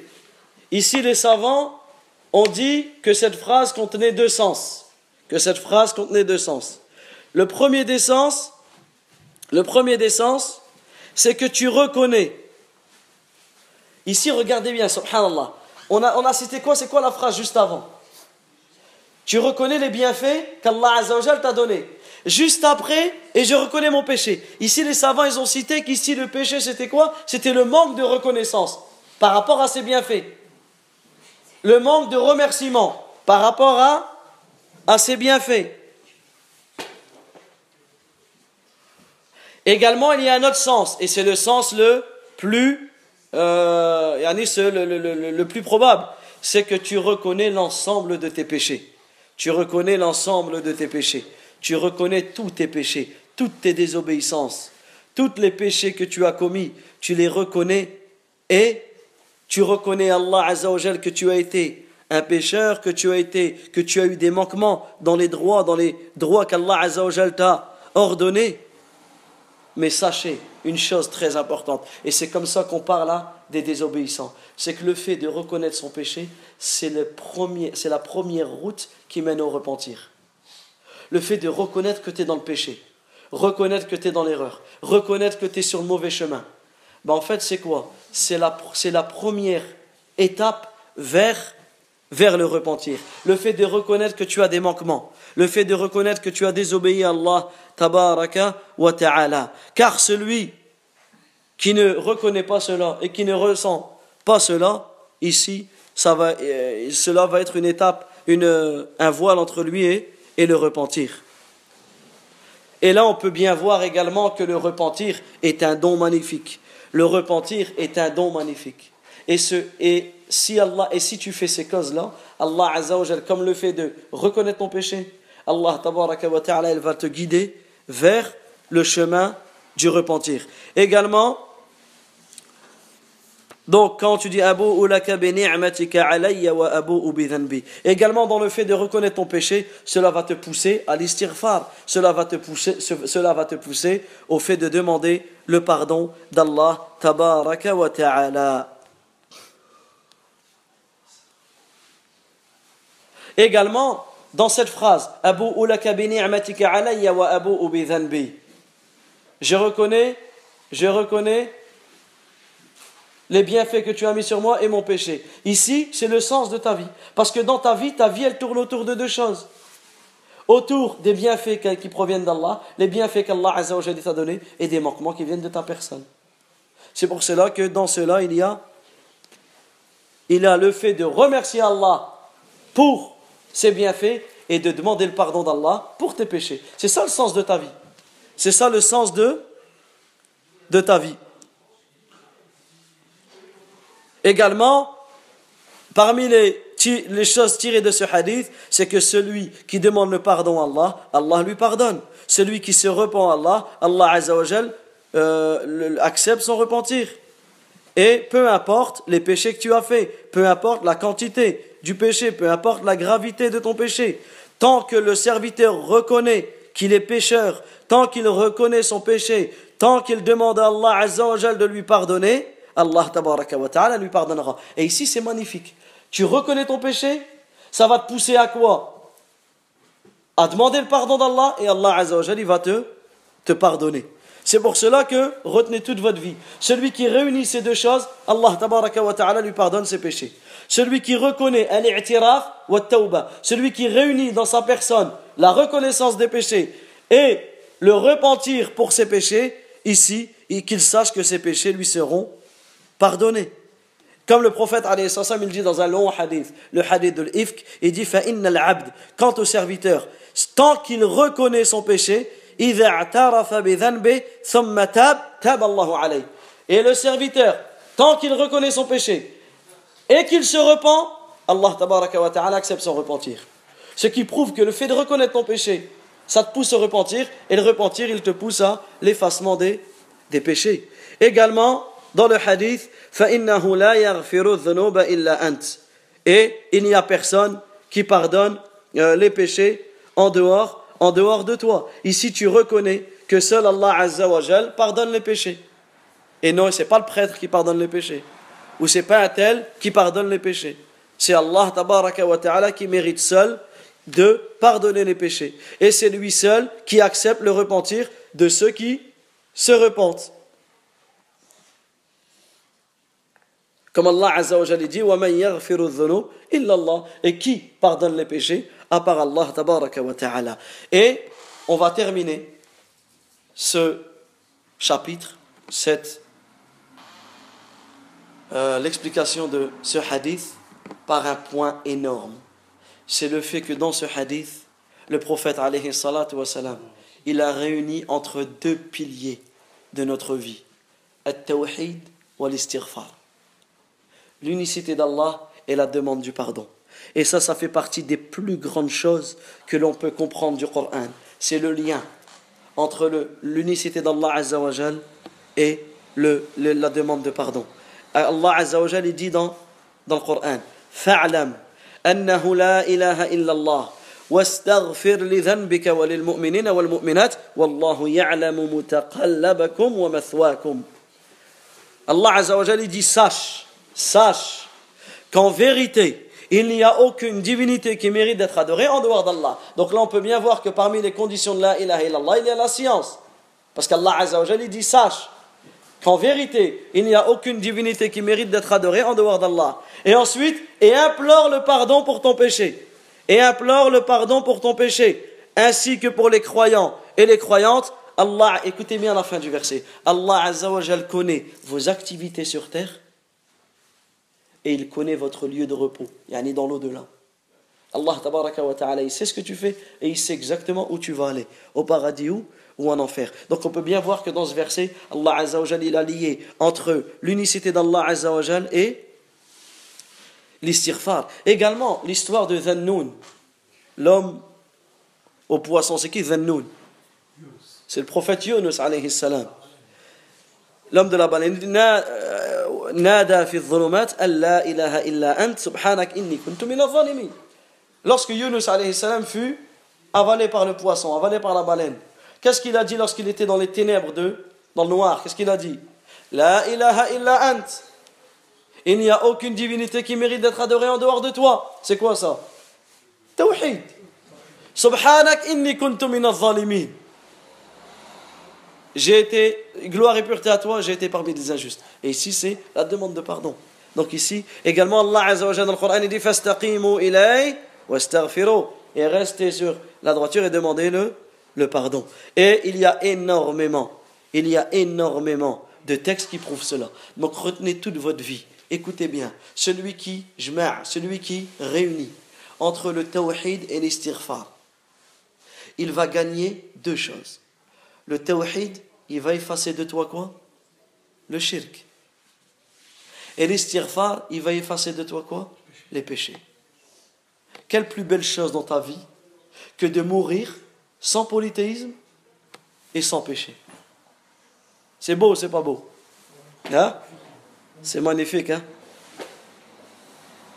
Donc voilà, pour ce que, peut, ce que l'on pouvait dire de Sayyid al-Istighfar, de la formule maîtresse du pardon. Donc apprenez-la, méditez-la toute votre vie, répétez-la et n'oubliez pas que dans cela on a une reconnaissance, un aveu qu'Allah wa ta'ala mérite seul d'être adoré, mérite seul d'être la divinité. Allah wa ta'ala, c'est lui le seul créateur. On se doit de renouveler le pacte, l'engagement qu'on a pris auprès d'Allah Azza wa Et cet engagement, c'est quoi? C'est quoi l'engagement qu'on a avec Allah? C'est de l'adorer et de rien lui associer. Également d'espérer la promesse d'Allah ta'ala. Également dans la phrase qu'on n'a pas citée, comme il nous l'a rappelé Samir barakallahu euh, je cherche protection auprès du mal que j'ai fait. Ici, tu recherches protection auprès du mal de ta propre personne. Et tu reconnais que le mal également provient de ta propre personne. Également, tu reconnais que tous les bienfaits proviennent d'Allah wa ta'ala. Également, tu reconnais, tu reconnais que euh, tous les péchés que tu as commis sont de ta faute et seul, tout cela te pousse à l'istighfar. Tout cela te pousse à la demande de pardon à Allah تبارك وتعالى سبحانك اللهم وبحمدك أشهد أن لا إله إلا أنت أستغفرك وأتوب إليك. سبحان ربك سبحان ربك العزة. سبحانك اللهم وبحمدك. أشهد أن لا إله إلا أنت. أستغفرك وأتوب إليك. اللهم اغفر لنا ذنبنا كله. دقة وجلة. وأول وآخرة. وعلانيته وسره. اللهم إنا نسألك الجنة وما قرب إليها من قول أو عمل ونعوذ بك من النار وما قرب إليها من قول أو عمل. اللهم تب علينا اللهم تب علينا. اللهم تب علينا. اللهم اغفر لنا ولوالدينا. اللهم ارحم لوالدينا. اللهم ارحمهما كما ربيانا صغيرا. رب ارحمهما كما ربيانا صغيرا. رب ارحمهما كما ربيانا صغيرا. اللهم اغفر لنا ولوالدينا وللمؤمنين والمؤمنات والمسلمين والمسلمات الأحياء منهم والأموات. اللهم اغفر لنا ذنوبنا. اللهم تب علينا. اللهم إنا نعوذ برضاك من سخطك وبمعافاتك من عقوبتك ونعوذ بك منك. لا نحصي ثناء عليك. أنت كما أثنيت على نفسك. اللهم إنا نسألك الفردوس الأعلى من الجنة. برحمتك يا أرحم الراحمين. يا أجود الأجودين. يا رب العالمين. اللهم إنا نسألك الجنة وما قرب إليها من قول أو عمل ونعوذ بك من النار وما قرب إليها من قول أو عمل. ربنا آتنا في الدنيا حسنة وفي الآخرة حسنة وقنا عذاب النار. اللهم إنا نسألك الهدى والتقى والعفة والغنى. اللهم اهدنا وسددنا. اللهم اهدنا وسددنا. اللهم اهدنا صراطا مستقيما. اللهم اهدنا. اللهم اهدنا. اللهم لا تزغ قلوبنا بعد إذ هديتنا. ربنا لا تزغ قلوبنا بعد هديتنا هديتنا. وهب لنا من لدنك رحمة. وهب لنا من لدنك رحمة. اللهم ارحمنا. اللهم تب علينا. اللهم بارك لنا في ذريتنا. اللهم اهد ذريتنا. اللهم اهدنا. اللهم اهد والدينا. اللهم اهد ذريتنا. اللهم تب علينا. اللهم صل وسلم وبارك وأنعم على رسولنا الكريم محمد بن عبد الله صلوات الله وسلامه وبركاته عليه. وآخر دعوانا أن الحمد لله رب العالمين. بارك الله فيكم.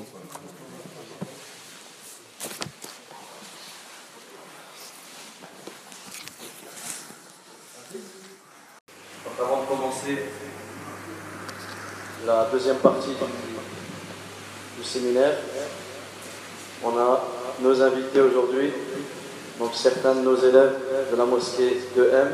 Donc ils vont, ici Maïdine, il va nous faire une petite qira'a.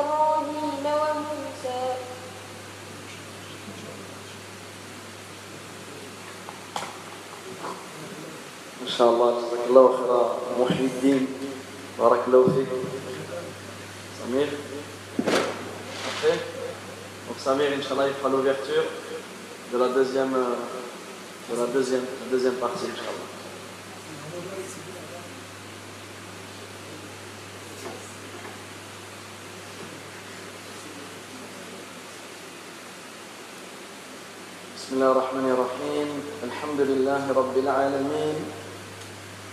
وأصلي وأسلم على أشرف الأنبياء والمرسلين. محمد بن عبد الله صلوات الله وسلامه وبركاته عليه. أما بعد. فنواصل.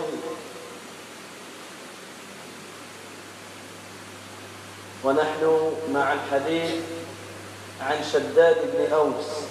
رضي الله عنه عن النبي صلى الله عليه وسلم قال سيد الاستغفار أن يقول العبد اللهم أنت ربي لا إله إلا أنت خلقتني وأنا عبدك وأنا على عهدك ووعدك ما استطعت أعوذ بك من شر ما صنعت.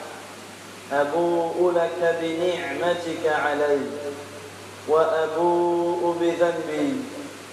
فاغفر لي فإنه لا يغفر الذنوب إلا أنت.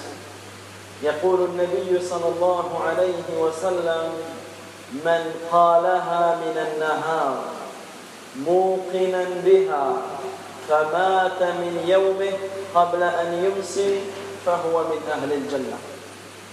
ومن قالها من الليل وهو موقن بها فمات قبل أن يصبح فهو من أهل الجنة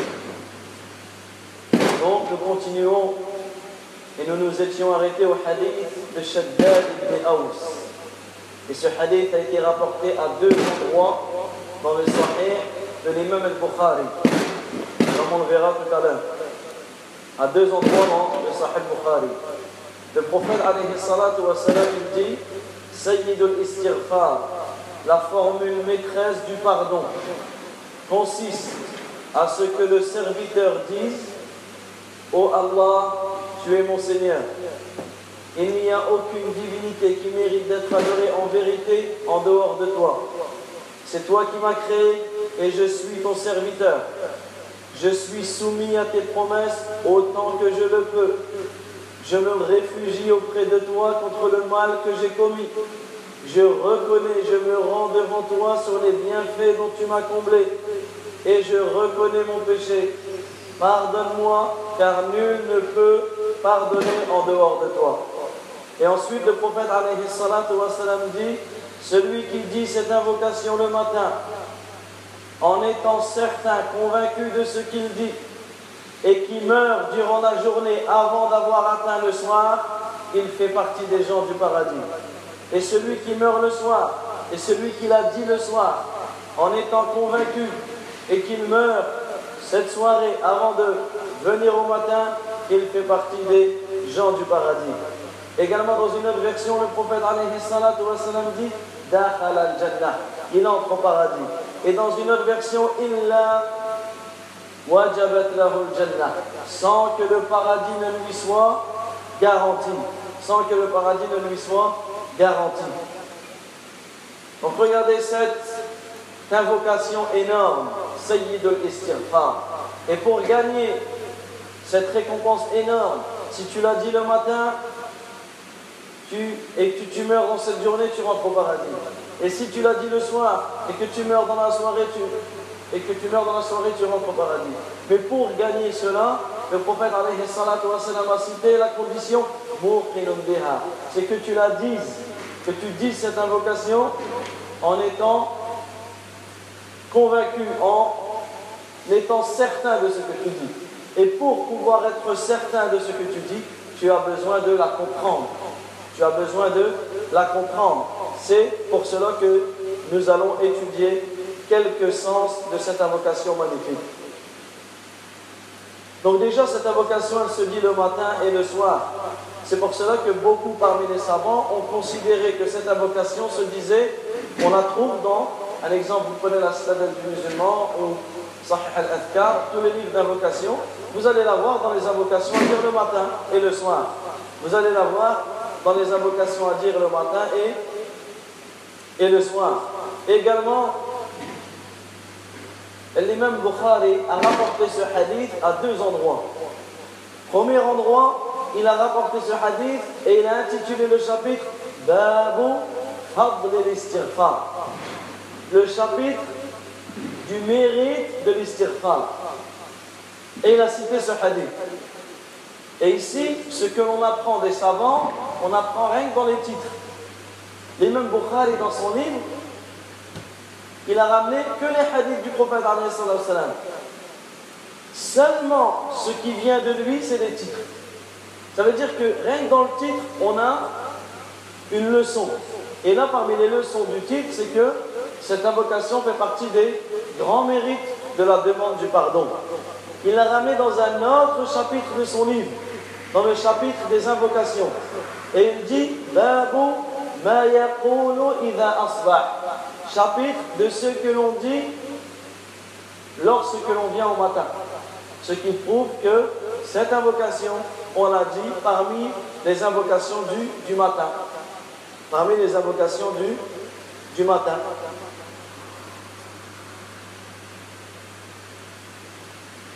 Également, les mêmes Bukhari, parmi cela, on peut en déduire que le fait que le prophète alayhi wa sallam, a dit Sayyidul istighfar, la formule maîtresse du pardon, il en a, il en a déduit que c'était la meilleure formule pour pouvoir demander le pardon auprès d'Allah tabaraka wa ta'ala. وعندما نقف على معاني الحديث وما اشتمل عليه من الأمور الجامعة في الدعاء والخضوع والتذلل والانكسار والافتقار والاعتراف بفضل الله تبارك وتعالى ونعمته وأنه لا يغفر الذنوب إلا هو نتبين أن هذه الصيغة المذكورة في هذا الحديث صيغة عظيمة جامعة استحق بها أن يوصف هذا الاستغفار بأنه سيد الاستغفار Et si on s'arrête, si on s'arrête sur l'essence de ce hadith, sur l'essence de cette invocation et sur ce qu'elle englobe, cette invocation, elle englobe énormément de sens. Elle englobe énormément de, sens. Elle englobe énormément de bonnes choses, comme l'invocation qu'elle comporte, comme le fait que lorsque tu l'as dit, tu es humilié, tu es craintif devant Allah. Tu es, tu prouves ta faiblesse, ta pauvreté devant Allah. Tu reconnais la grâce et le bienfait d'Allah sur toi. Tu reconnais que seul Allah Azza wa Jal est capable de pardonner tes péchés. C'est pour ça que si on s'arrête sur tous les sens de cette invocation, on va comprendre pourquoi elle mérite d'être appelée Sayyidul Istighfar. Pourquoi elle mérite d'être appelée la formule maîtresse du pardon. Également, sachez que ce hadith est venu de différentes versions. Nous, on a cité, et la manière dont on l'a appris, c'est celle qui est rapportée dans le Bukhari. Et c'est celle-là qu'il faut apprendre. Mais sachez qu'il y a énormément de versions de ce hadith, et même il y a énormément de versions différentes de cette invocation. Dans certains hadiths, le prophète alayhi salatu wa dit Ala adullukum, comme cela est venu dans Tirmidhi, Ala adullukum ala sayyidil istighfar. Ne voulez-vous pas que je vous indique la formule maîtresse du pardon? Et ensuite, il a cité. Dans un autre hadith rapporté dans le Nasa'i, il dit.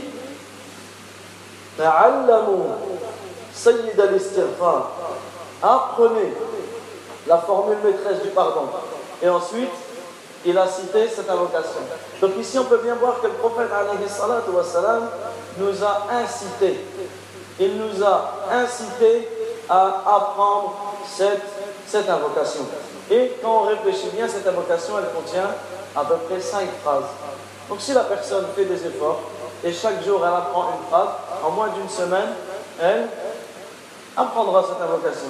Et même si elle la lit, tu la lis, tu la dis une fois le matin, tu la lis. Ensuite, tu la dis le soir, tu la lis. Et tu fais ça pendant une semaine, deux semaines, trois semaines, un mois. À la fin, tu n'as même pas besoin de l'apprendre, tu la connaîtras déjà. Donc ici, regardez, Ta'allamu Sayyid al-Istighfar. Apprenez Sayyid la formule maîtresse du pardon. Donc ici, pour celui qui l'a déjà appris, après le cours, quand on sera, celui qui veut la réciter, pour que je puisse le corriger, il la récite. Sinon, ceux qui ne la connaissent pas, apprenez-la et Inch'Allah, je vous interroge samedi prochain, Inch'Allah, à la veille prochaine. Comme ça, le but, c'est qu'on prenne en considération à quel point nous devons la connaître. Et ce hadith a été rapporté dans différentes versions. Il a été rapporté par Abu Huraira, il a été rapporté dans une autre version par Ibn Umar, il a été rapporté dans une autre version par Ibn Mas'ud, par Ibn Abza, par Buraida, radiyallahu anhum. Mais, comme les savants l'ont dit, la meilleure des versions à apprendre, c'est celle que l'on a citée, c'est celle qui est venue dans Al-Bukhari. Donc retenez trois choses par rapport à cette invocation. Premièrement, on doit l'apprendre.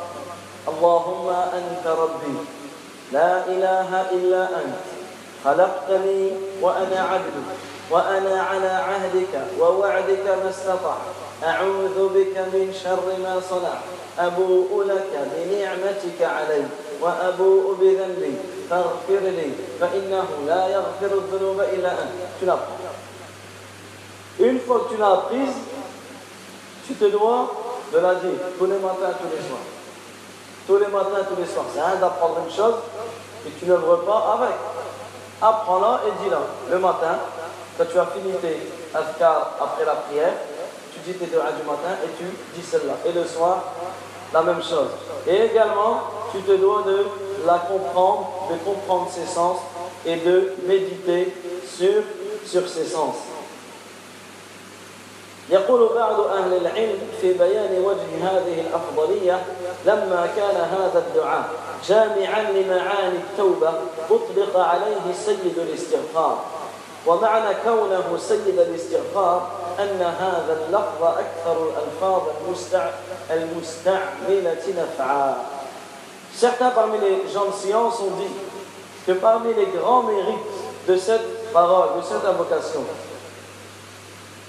c'est qu'elle contient tous les sens du repentir.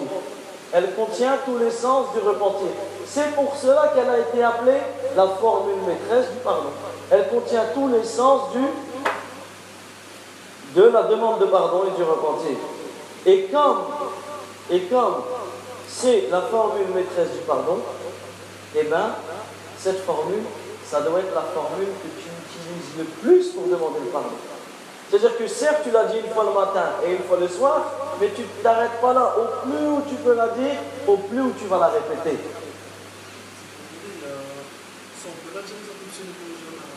Non, tu peux la dire. Tu es devant en train de marcher, tu es chez toi, peu importe.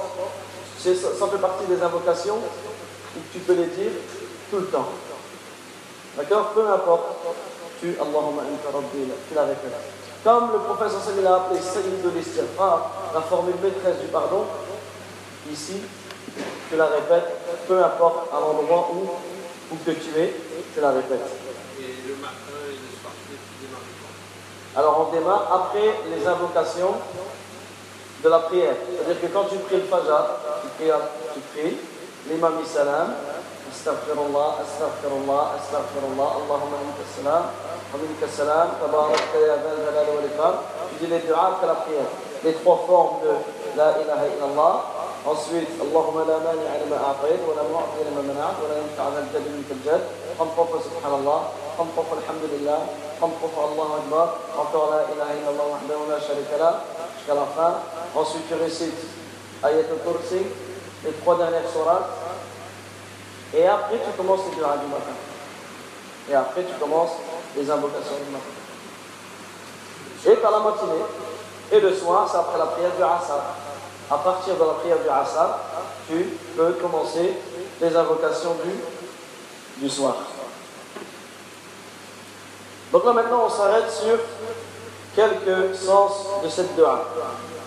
Premièrement, Allah, le prophète alayhi salam, dit أن يقول العبد اللهم que le serviteur dise Allahumma.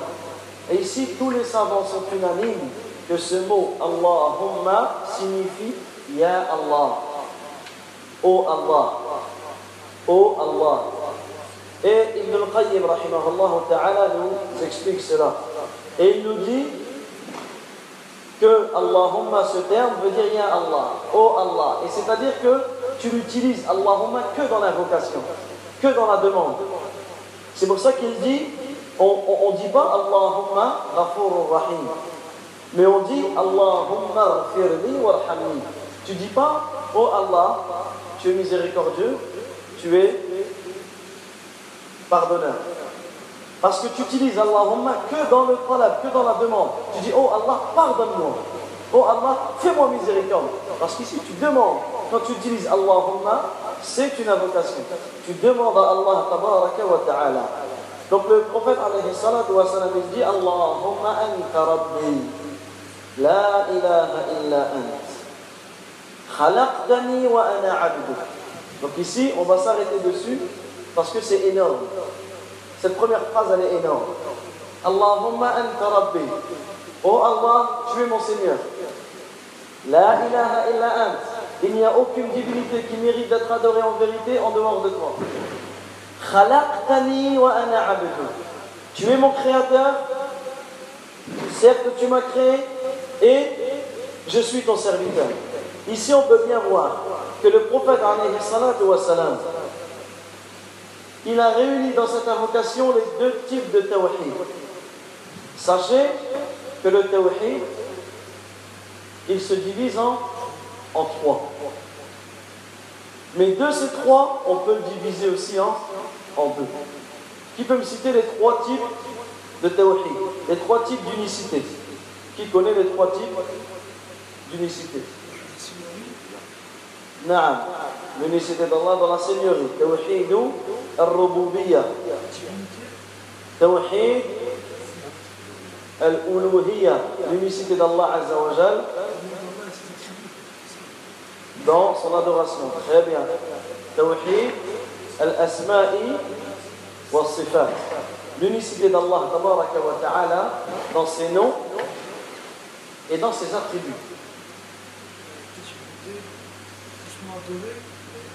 Donc ici, regarde. L'unicité d'Allah Azza wa Jal dans sa seigneurie, c'est le fait de reconnaître qu'Allah ta'ala, c'est lui le créateur. C'est lui qui nous donne les bienfaits.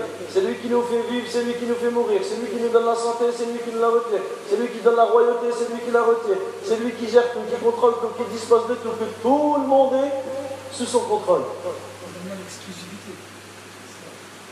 Et il est seul, très bien, il est seul dans cela. Il n'a pas d'associé. Le deuxième type de tawhid, tawhid al-uluhiyya. Comme tu as reconnu cela, ben tu as reconnu automatiquement, et tu te dois de reconnaître automatiquement qu'il mérite seul d'être adoré. Et il mérite l'exclusivité dans son adoration. Comme tu reconnais que c'est lui qui t'a créé seul, pourquoi tu vas adorer autre que, que ton créateur? Comme tu reconnais que tout le bien est dans sa main, pourquoi tu vas adorer autre que le donateur? Tu lui voues un culte exclusif. C'est ça la sincérité. C'est que toutes les actions que tu fais, tu les fais sincèrement pour lui. Et que dans ton cœur, il n'y a pas, tu n'es pas accroché à autre qu'Allah Azza wa. Et l'unicité d'Allah Azza wa dans ses noms et dans ses attributs. C'est-à-dire qu'il possède les plus beaux noms et les attributs les plus parfaits et il est unique dans, dans ce nom. Mais on peut les réunir et les diviser en deux.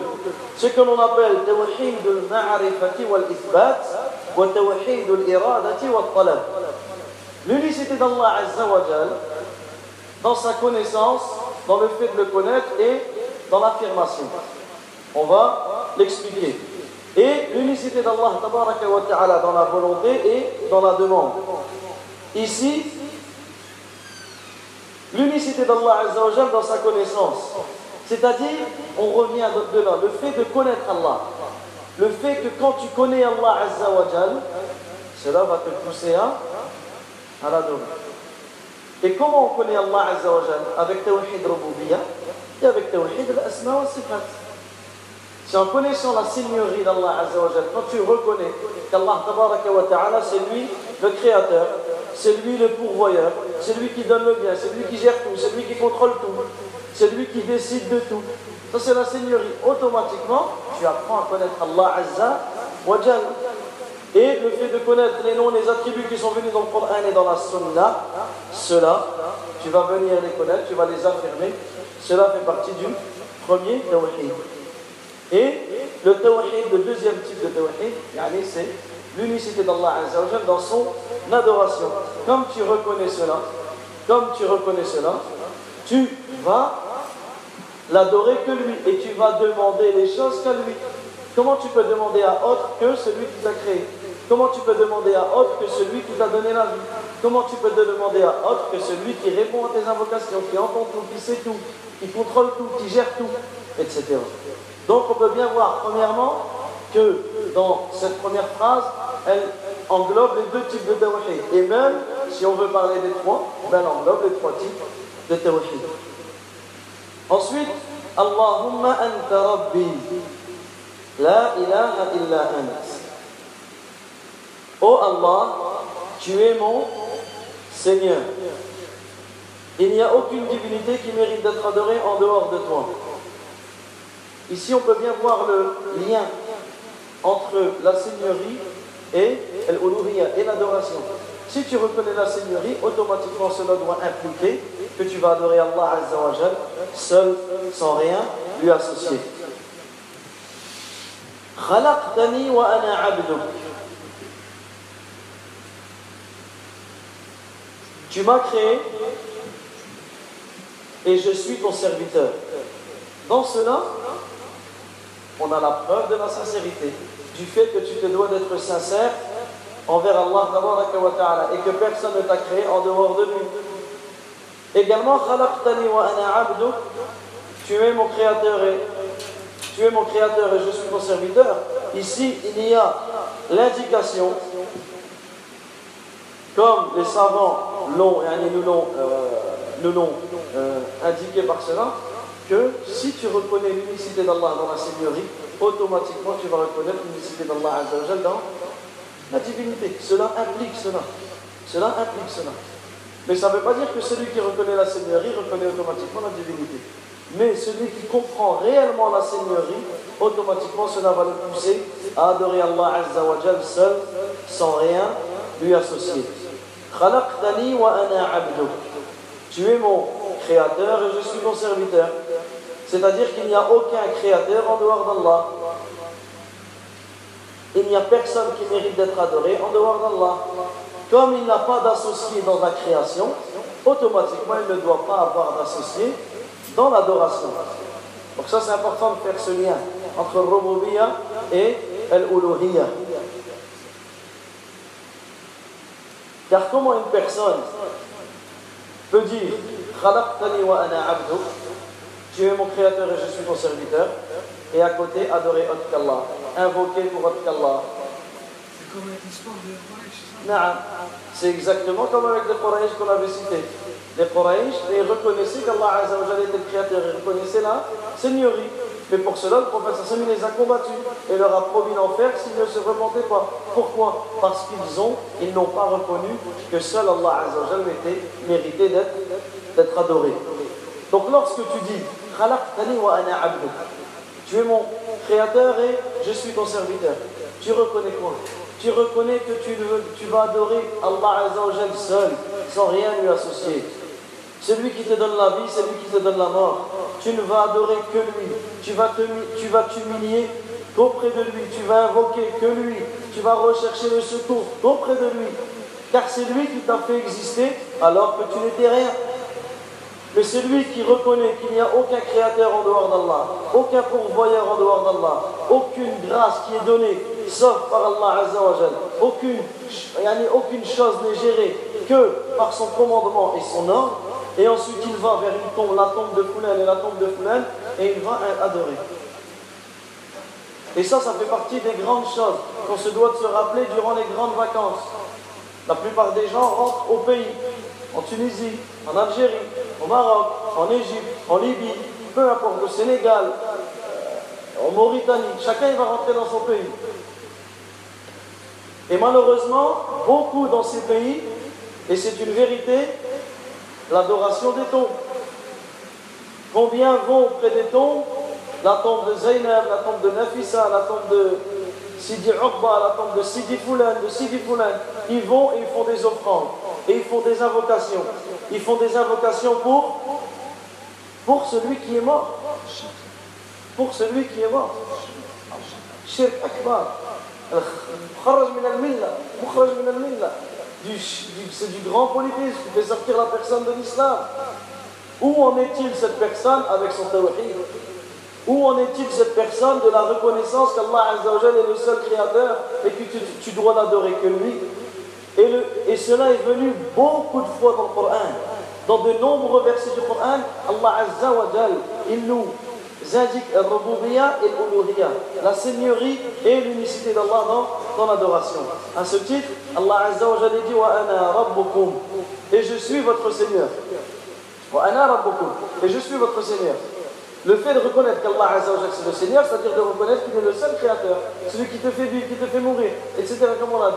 Allah Azzawajal dit Ana Rabbakum, fa'abudou, je suis votre Seigneur, donc adorez-moi. Donc le fait de reconnaître la Seigneurie, ça va impliquer quoi? Automatiquement, la divinité et le fait que tu adores Allah Azzawajal seul. Également, Allah Tabaraka wa Ta'ala dit Ya ayyuhan nas. اعبدوا ربكم الذي خلقكم والذين من قبلكم لعلكم تتقون الذي جعل لكم الأرض فراشا والسماء بناء وأنزل من السماء ماء فأخرج به من الثمرات رزقا لكم شنو هذا؟ ربوبية فلا تجعلوا لله أندادا. هذا الألوهية فلا تجعلوا لله أندادا وأنتم تعلمون.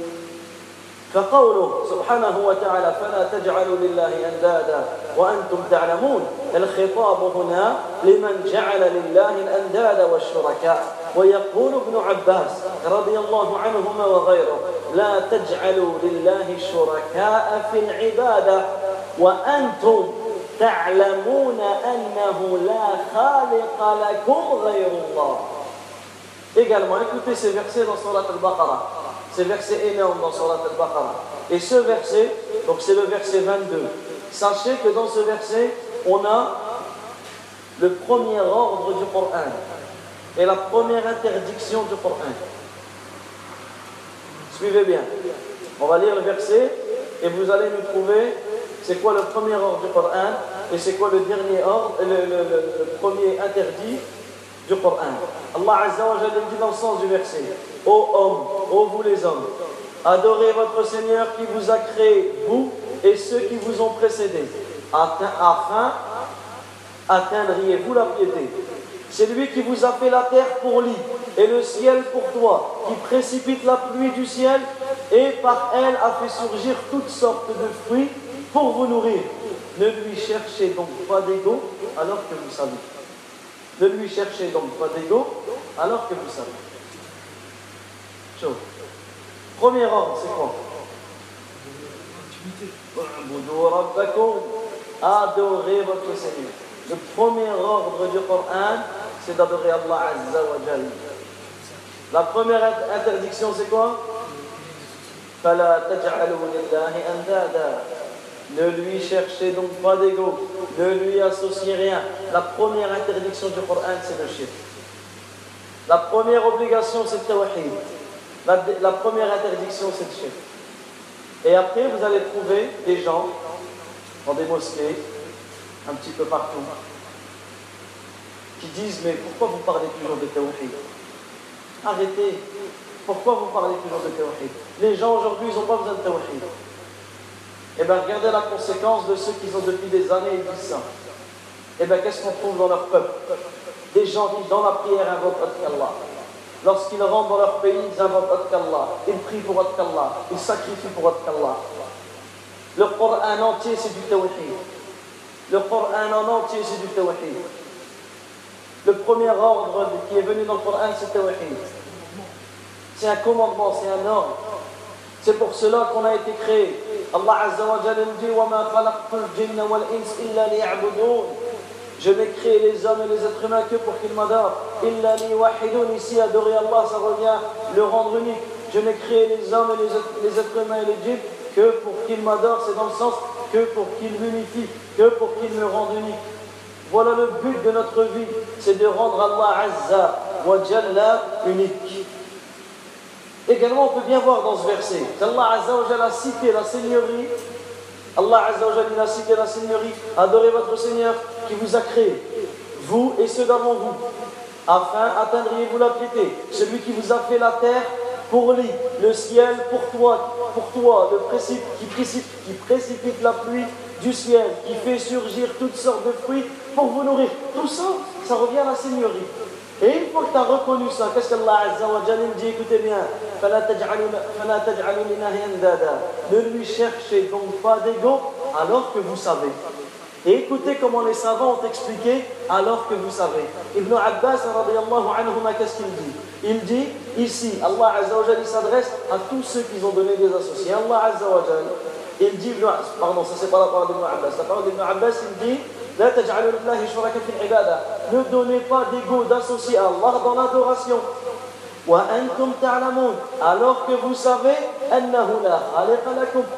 qu'il n'y a personne qui vous a créé à, part lui. Ne donnez pas d'ego à Allah. Alors que vous savez, ça veut dire alors que Alors que vous savez qu'il est le seul créateur. Qu'il n'y a aucun créateur en dehors d'Allah. C'est pour cela que ça, ça fait partie des grandes règles du Coran. Des grandes règles par lesquelles on fait le tafsir du Coran. C'est ce qu'on appelle l'istidlalu bi tawhid al-rububiyyah ala tawhid al-uluhiyyah. Le fait qu'Allah Azza wa nous prouve, nous argumente par l'unicité d'Allah dans la Seigneurie pour nous renvoyer à l'unicité d'Allah dans l'adoration. Vous voyez cette règle, comment elle est magnifique Et de nombreux versets sont comme cela. Donc là, on peut bien comprendre à quel point est égaré, celui qui invoque autre celui qui recherche le secours dans autre celui qui se tourne vers une personne, vers une chose, vers un arbre, vers une pierre, qu'il invoque alors que cette chose, ce mort ou cet arbre ne peut ni te faire du bien, ni te faire du mal, ni te faire du bien, ni te faire du mal. Et il délaisse, il va voir ce mort, il va voir cet arbre, il va voir cette statue qui ne lui fait ni bien ni mal, et il délaisse le Créateur, et il délaisse le pourvoyeur, et il délaisse celui qui peut te faire du mal, et celui qui peut te faire du bien. Il délaisse celui qui gère tout, celui qui contrôle tout. Où est la raison dans cela? Où est la raison dans, dans cela? Et lorsque l'on regarde malheureusement cette triste réalité, cette triste réalité dans nos jours, des gens qui s'apparentent à l'islam, des gens qui se considèrent musulmans, qui reconnaissent qu'il n'y a, pas de créateur en dehors d'Allah, qu'ils disent la ilaha illallah. Mais en faisant cela, ils vont voir les tombeaux, ils vont voir les mausolées, ils vont voir dans les cimetières les gens qui sont dans les tombes. La, tombe de Badawi, la tombe de Zainab, la tombe de Nafisa, la tombe de Fulan, la tombe de Allah. Et ils vont sacrifier pour qu'Allah. Ils vont faire des vœux pour qu'Allah. Ils vont voir la personne qui est dans sa tombe et ils disent Si mon fils a son bac, je jeûne trois jours pour toi. Ils font des offrandes. Ils, immolent pour qu'Allah, pour cette personne. Et eux, quand tu lui dis, mais ce que tu fais c'est grave, ils disent non, lui c'est un homme pieux. Ça veut dire que si je lui fais ça, lui il va intercéder pour moi. Ils mettent entre eux et Allah un intermédiaire. Ils mettent entre eux et Allah un intermédiaire. Et cet intermédiaire ne peut pas, ne peut pas être puisque il n'a pas été autorisé à cet intermédiaire.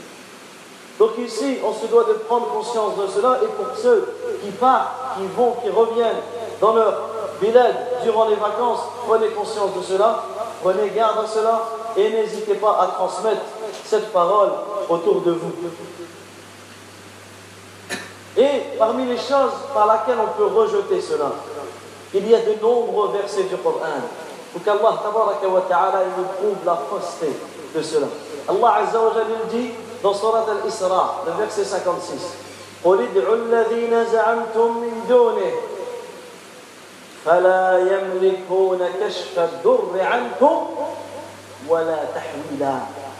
Allah Azza wa Jal dit dans, dans le sens du verset, dit Invoquez ceux que vous prétendez en dehors de lui. Il ne possède ni le moyen de dissiper vos malheurs, ni de les détourner. Tu peux les invoquer autant que tu veux. Il ne possède ni le moyen de dissiper ton malheur, ni de changer ton malheur en bonheur. Ils ne peuvent rien faire, ni du bien ni du mal. Tu peux les invoquer autant que tu veux, tu ne gagneras rien. Au contraire, tu seras que dans la perdition. Également, Allah ta'ala, il dit dans Surat Saba, versets 22 et 23.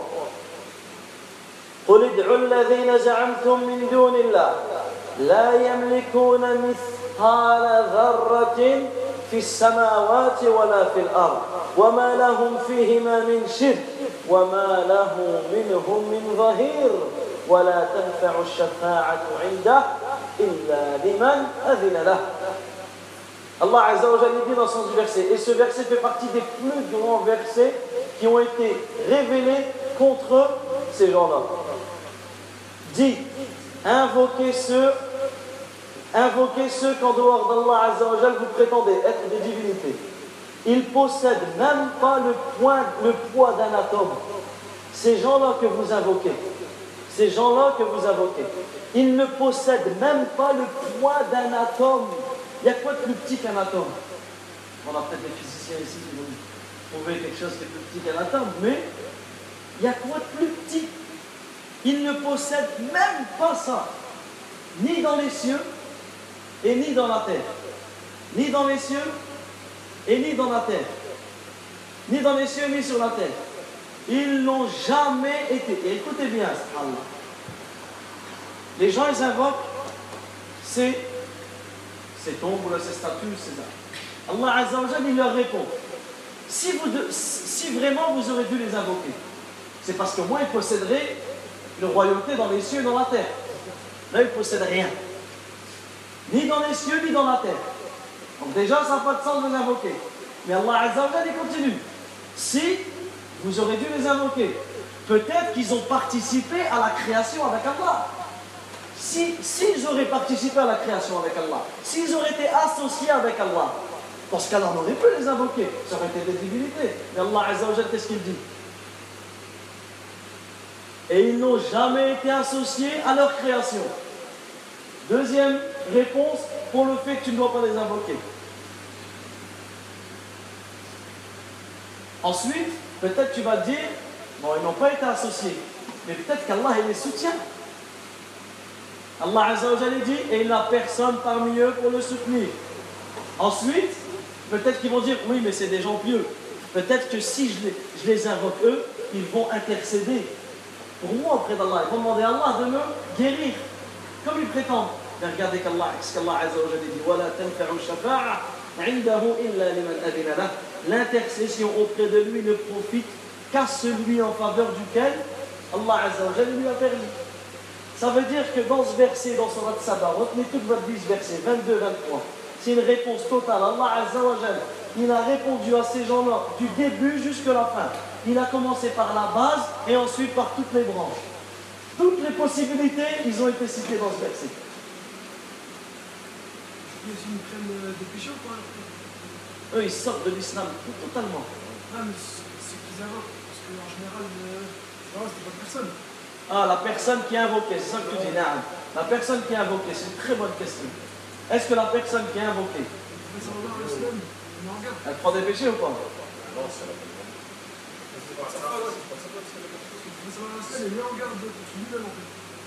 Eh bien, ici on a deux catégories. La première catégorie, c'est ceux qui n'ont jamais rien demandé. Comme le prophète salam. Vous allez à Médine, vous allez à Médine. La qibla, elle est par là. Les gens ils font des doigts en direction de la tombe du prophète. Et quand tu les arrêtes et tu leur dis ce que vous faites, c'est grave, vous savez ce qu'ils vous disent Je prie sur le prophète. Regardez comment ils jouent avec les. Les gens, ils payent le pèlerinage c'est peut-être les économies de toute leur vie. Ils vont au pèlerinage. Ils vont jusque là-bas pour sortir de l'islam. Pour invoquer le prophète salam. Même la Kaaba, etc., etc. Donc regardez. Ceux, Isa de Mariam, Isa, ils ont dit que c'était un Dieu. Mais le jour où Allah Azza wa il leur, prouvera, il leur dira Est-ce que c'est toi qui, as demandé, qui leur a demandé de t'adorer Moi je les ai appelés la ilaha illallah. Mais celui qui m'a adoré. Pour celui qui a adoré sans qu'il a recherché, et bien au contraire, il a dit tout le contraire, bien sûr que lui ne prendra pas péché. Par contre, celui qui cherche à être adoré, lui, il fait partie des Tawarit, des Farout. Et lui, il prendra le péché pour, pour cela. Et celui par contre qui va, qui va, qui va prier dans la bonne direction, mais il va demander l'intercession. C'est la même chose, moi je te donne un exemple. Mais t'en as, ils prient en direction de la. Mais dans leur prière, il y a un fulan, il y a Sidi fulan, il y a. Je vais dire. Non, non, non, je parle du prophète. Parce que lui a été autorisé, car on sait qu'il va pouvoir intercéder. C'est-à-dire, on sait que c'est c'est pas un associé, mais on sait qu'il peut intercéder. Non, il y a plusieurs intercesseurs. Tous les intercesseurs, c'est ceux à qui Allah Azza wa Jalla leur a permis. Donc un exemple, le prophète il dit, celui qui après l'adhan, il dit Allahumma rabba hadhihi da'wati tamma صلاة القائمة آت محمد الو... آت محمد الوسيلة والفضيلة وابعثه مقاما محمودا الذي وعدته Celui qui dit cette invocation, bien sûr en la comprenant ses sens, etc., qu'est-ce qu'il gagne L'intercession du prophète alayhi salam. Donc l'intercession du prophète alayhi salam, elle se gagne en suivant sa sunna. Mais elle ne se gagne pas en adorant lui. Tu vois ou pas Également, également, on sait que l'enfant qui meurt dans son enfance, il pourra intercéder en faveur de ses parents. Quand le parent, il patiente sur la mort de son enfant. Mais ça ne veut pas dire qu'il va invoquer son enfant.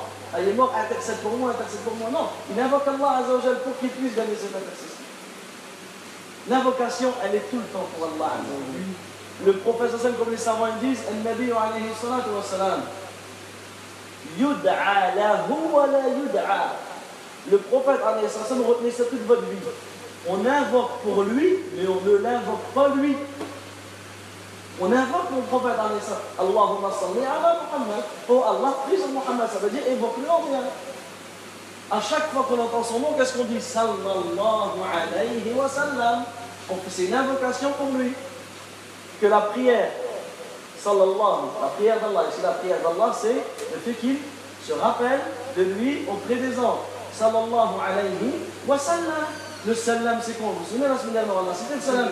C'est le fait que tu demandes à Allah Azza wa Jalla de te préserver contre toutes les mauvaises choses. Donc tu invoques ton prophète alayhi salam, mais tu n'invoques pas le prophète alayhi salatu wa salam.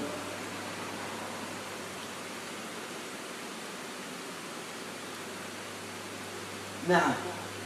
Donc, parmi les plus grandes choses que l'on doit retenir de cette invocation, c'est le fait que tu te dois d'adorer Allah. Et regardez, Allahumma anta rabbi. La ilaha illa ant khalaqtani. Tu es mon Seigneur, tu es mon Créateur, on a quoi entre les deux? La ilaha illa ant. Il n'y a aucune divinité qui mérite d'être adorée en vérité, sauf toi. En vérité, toi. On a la parole La ilaha illallah. C'est-à-dire que là, tu reconnais que seul Allah Azza wa Jalla mérite d'être adoré. Et tu cites cette parole magnifique, cette parole qui commence ce hadith. La ilaha illallah. Cette parole qui a énormément de mérite. Cette parole qui est le but pour laquelle nous avons été créés. Cette parole qui est le but pour laquelle Allah Azza wa a créé les cieux et la terre. Cette parole qui est le but pour laquelle Allah Azza wa a créé le feu, le, paradis et l'enfer. Cette parole, la ilaha illallah, c'est le but pour laquelle Allah Azza wa a divisé les gens en deux catégories. Les gens, les êtres humains, les djinns ont été divisés en deux catégories pour cette parole. Les gens du bien, les gens de la félicité, les gens du succès, les gens de la victoire et les gens de l'échec. Et ici, c'est important qu'on rappelle à nos jeunes, surtout en, en cette période de Coupe du Monde. Aujourd'hui, quand tu dis à un jeune, quand tu parles de la victoire à un jeune, il a gagné, il a perdu. Directement, lui va penser à un match de foot. C'est quand- qu'on gagne. Ah, c'est au foot ou au sport. C'est quand qu'on perd. C'est au foot et au sport. Mais on se doit de rappeler à nos jeunes que quand on parle de la victoire et de la perte, du fait d'avoir perdu et du fait d'avoir gagné, la première chose qui doit nous venir en tête, c'est est-ce qu'on va gagner le paradis et est-ce qu'on va perdre en étant jeté dans l'enfer? Et ça, ça fait partie des choses importantes sur lesquelles on éduque nos enfants, sur lesquelles on éduque nos petits frères et nos petites sœurs. C'est que la première des victoires, tu as des jeunes qui veulent toujours gagner. Tout le temps. Ils veulent toujours gagner, tout le temps. C'est bien. Mais ce jeune-là, qu'est-ce que tu lui dis? Tous ces efforts, tous ces efforts que tu fais pour gagner, fais-les aussi pour gagner la, chose la plus importante, qui est le paradis ou, le fait d'être sauvé de l'enfer. Et regardez comment on fait le lien. Comment on fait le lien avec nos, avec ces termes utilisés et l'au-delà. La ilaha illallah, c'est la parole pour laquelle Allah Azza il a divisé les gens en deux catégories, les gens du paradis et les gens de l'enfer. Les gens qui disent La ilaha illallah, qui appliquent La ilaha illallah, qui comprennent La ilaha illallah, qui vivent avec La ilaha illallah, ce sont qui? Ce sont les gens de l'unicité, ce sont les gens du paradis. Mais ceux qui ont délaissé La ilaha illallah, ce sont qui? Ce sont les gens de l'enfer. Et cette, ce hadith, cette dua, cette invocation magnifique, elle commence par quoi? Allahumma anta rabbi la ilaha illa ant. Elle commence par la ilaha illallah. Mais sachez que la ilaha illallah, ce n'est pas une parole qui n'a pas de sens. Ce n'est pas une parole qui, qui n'a pas de sens.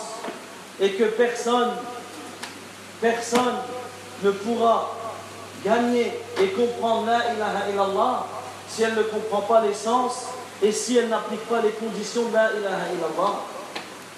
Sachez que parmi les sens de la ilaha illallah, et ça on les avait cités également, qui peut me citer les sens de la ilaha illallah? On avait cité que la ilaha la ilaha illallah elle contient deux piliers. Ça, ces deux piliers, c'est les sens de la ilaha illallah. Le premier pilier, c'est quoi? Al-nafyu, la négation. Et le deuxième, l'affirmation. Retenez ça toute bonne vie. La ilaha illallah, cette parole, tu la divises en deux. La ilaha, il n'y a aucune divinité qui mérite d'être adorée en vérité. Une divinité, c'est quoi? C'est ce qui est adoré en dehors d'Allah. C'est ce qui est adoré. Une divinité, c'est ce qui est adoré. Parmi toutes les divinités, certains adorent les, les arbres, d'autres ils adorent les pierres, d'autres ils adorent les tombes, d'autres ils adorent les gens, d'autres ils adorent l'argent, d'autres ils adorent le- les animaux, les vaches, les singes, les. Chacun il va adorer.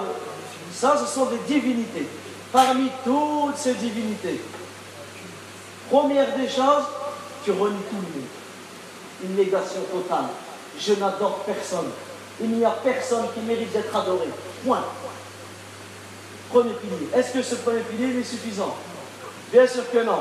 Il te faut un deuxième pilier qui est une affirmation. Indallah. Sauf Allah, tabaraka wa ta'ala. Et là, tu affirmes que seul Allah Azza wa Jalla mérite d'être adoré. Allah wa la tushriku bihi shay'an. Allah Azza wa Jalla, dans le Coran, il dit, et adorez Allah. L'affirmation. La tushriku bihi shay'an. Et liens, ceci n'est rien. Et les versets dans ce sens sont nombreux. Na'am, innani bara'un mimma ta'budun. Illa alladhi fatarani.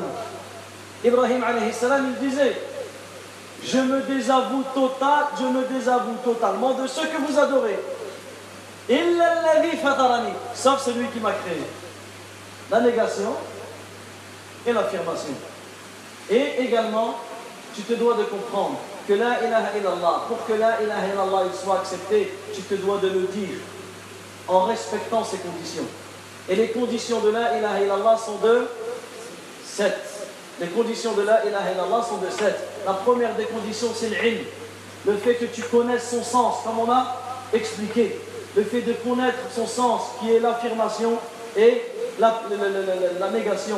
Le fait que tu connais que la ilaha illallah, elle implique le fait que tu es sincère envers Allah, tabaraka wa ta'ala. La deuxième des conditions, c'est al-yaqin. Al-yaqin, qui est la certitude. La certitude,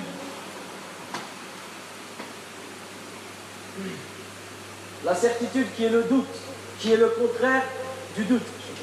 La certitude qui est le contraire du doute. Allah Azza wa Jalla dit dans le Coran alladhina amanu billahi wa rasulih. Thumma lam yartabu. Certes, les véritables croyants sont qui? Sont ceux qui ont cru en Allah et en son messager et qui ensuite n'ont pas douté. Donc là, ilaha illallah, tu dois le dire avec certitude. Tu ne dois pas douter. Tu ne dois pas douter. Le prophète il dit Ashhadu an la ilaha illallah wa anni rasulullah. Écoutez ce hadith. Le prophète il dit Je J'atteste qu'il n'y a aucune divinité qui mérite d'être adorée en dehors d'Allah et que je suis le messager d'Allah.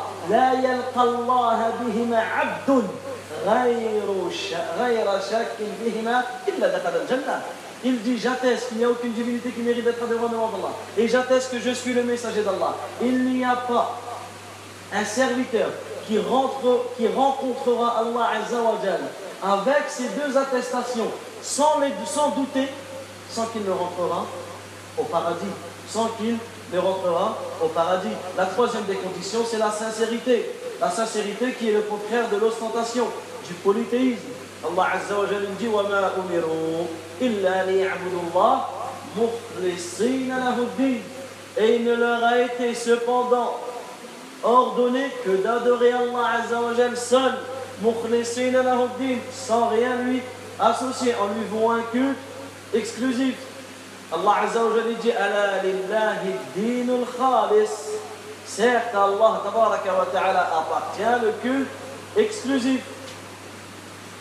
Également, parmi les conditions de la ilaha illallah, il y a un sidr. Un sidr, la véracité, qui est le contraire du mensonge. Tu ne dis pas cette parole en mentant. Le prophète alayhi salatu wa sallam dit Ma min ahadin rasulullah sidqan min qalbih illa harramahu Allahu ala al-nar. Il n'y a pas une personne qui atteste qu'il n'y a aucune divinité qui mérite d'être adorée en dehors d'Allah et que Mohammed est le messager d'Allah.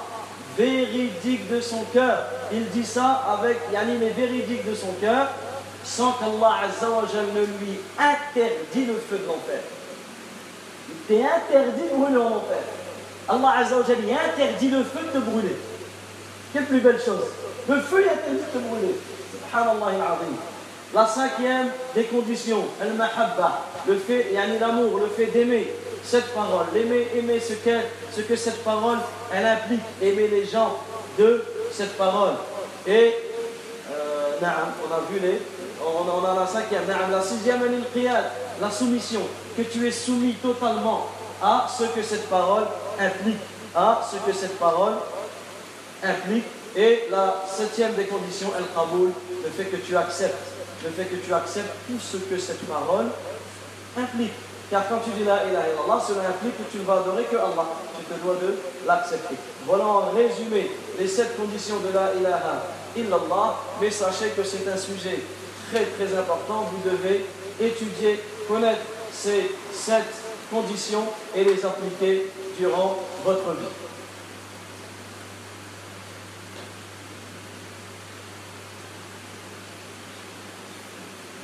Il nous reste un quart.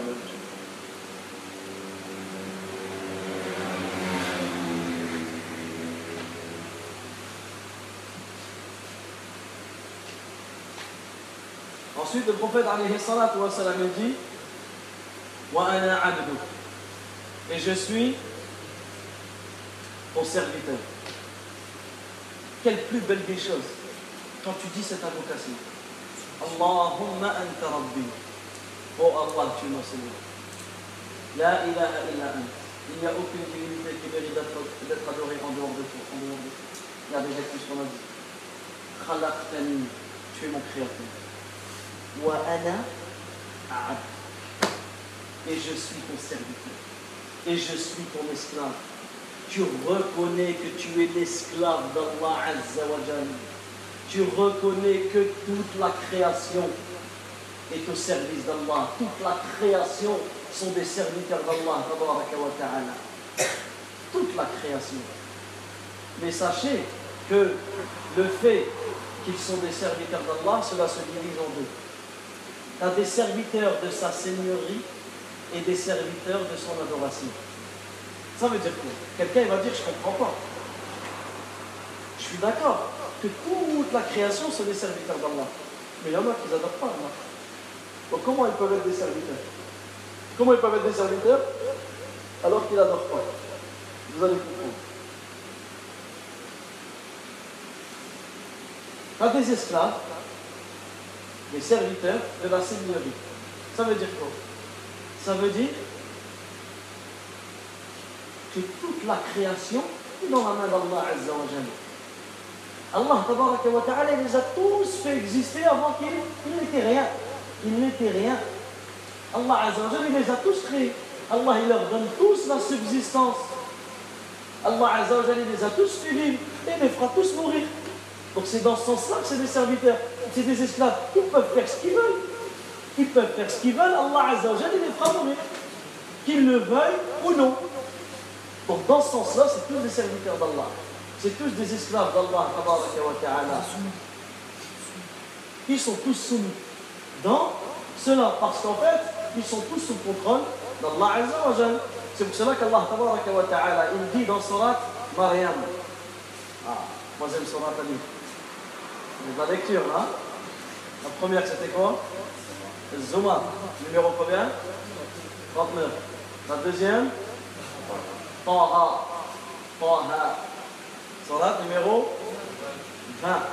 Troisième salat Maryam. Salat numéro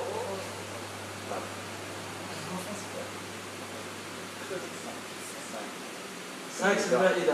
3 c'est Ali Imran. 4 c'est Nisa. 13 c'est Ra'd, le tonnerre.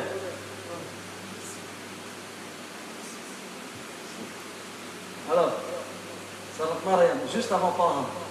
Alors on sort le téléphone d'abord. Juste avant Parham. 19. 19, là. 19, Surah Mariam.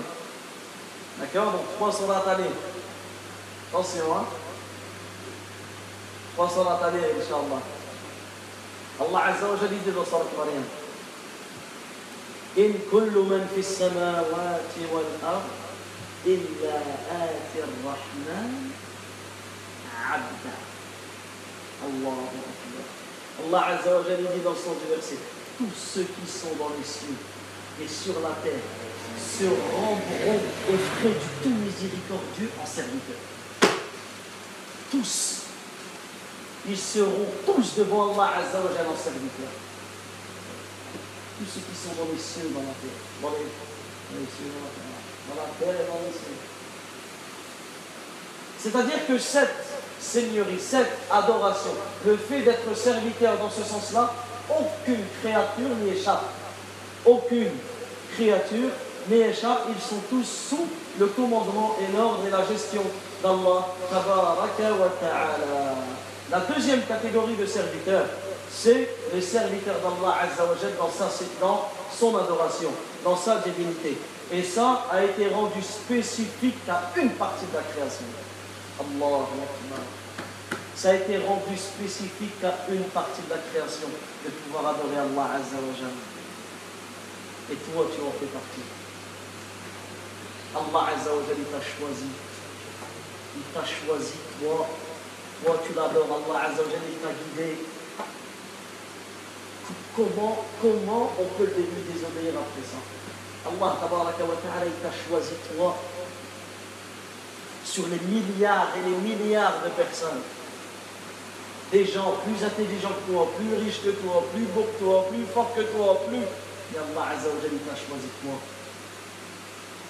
Qui est là dans la mosquée, entouré des anges qui se rappellent auprès de toi.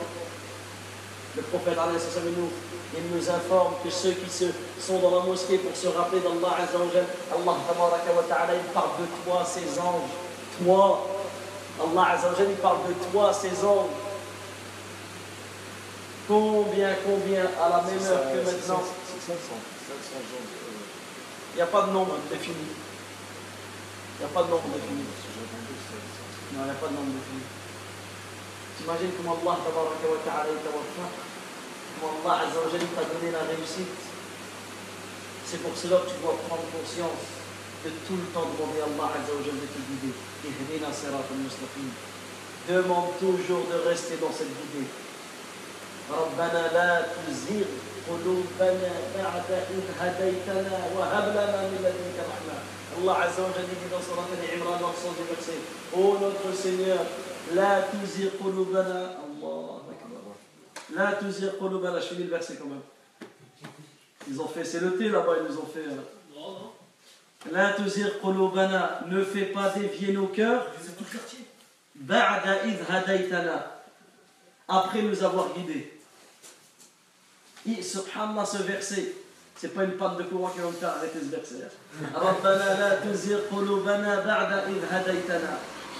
Ô Seigneur, ô Seigneur, ne fais pas dévier nos cœurs après nous avoir guidés.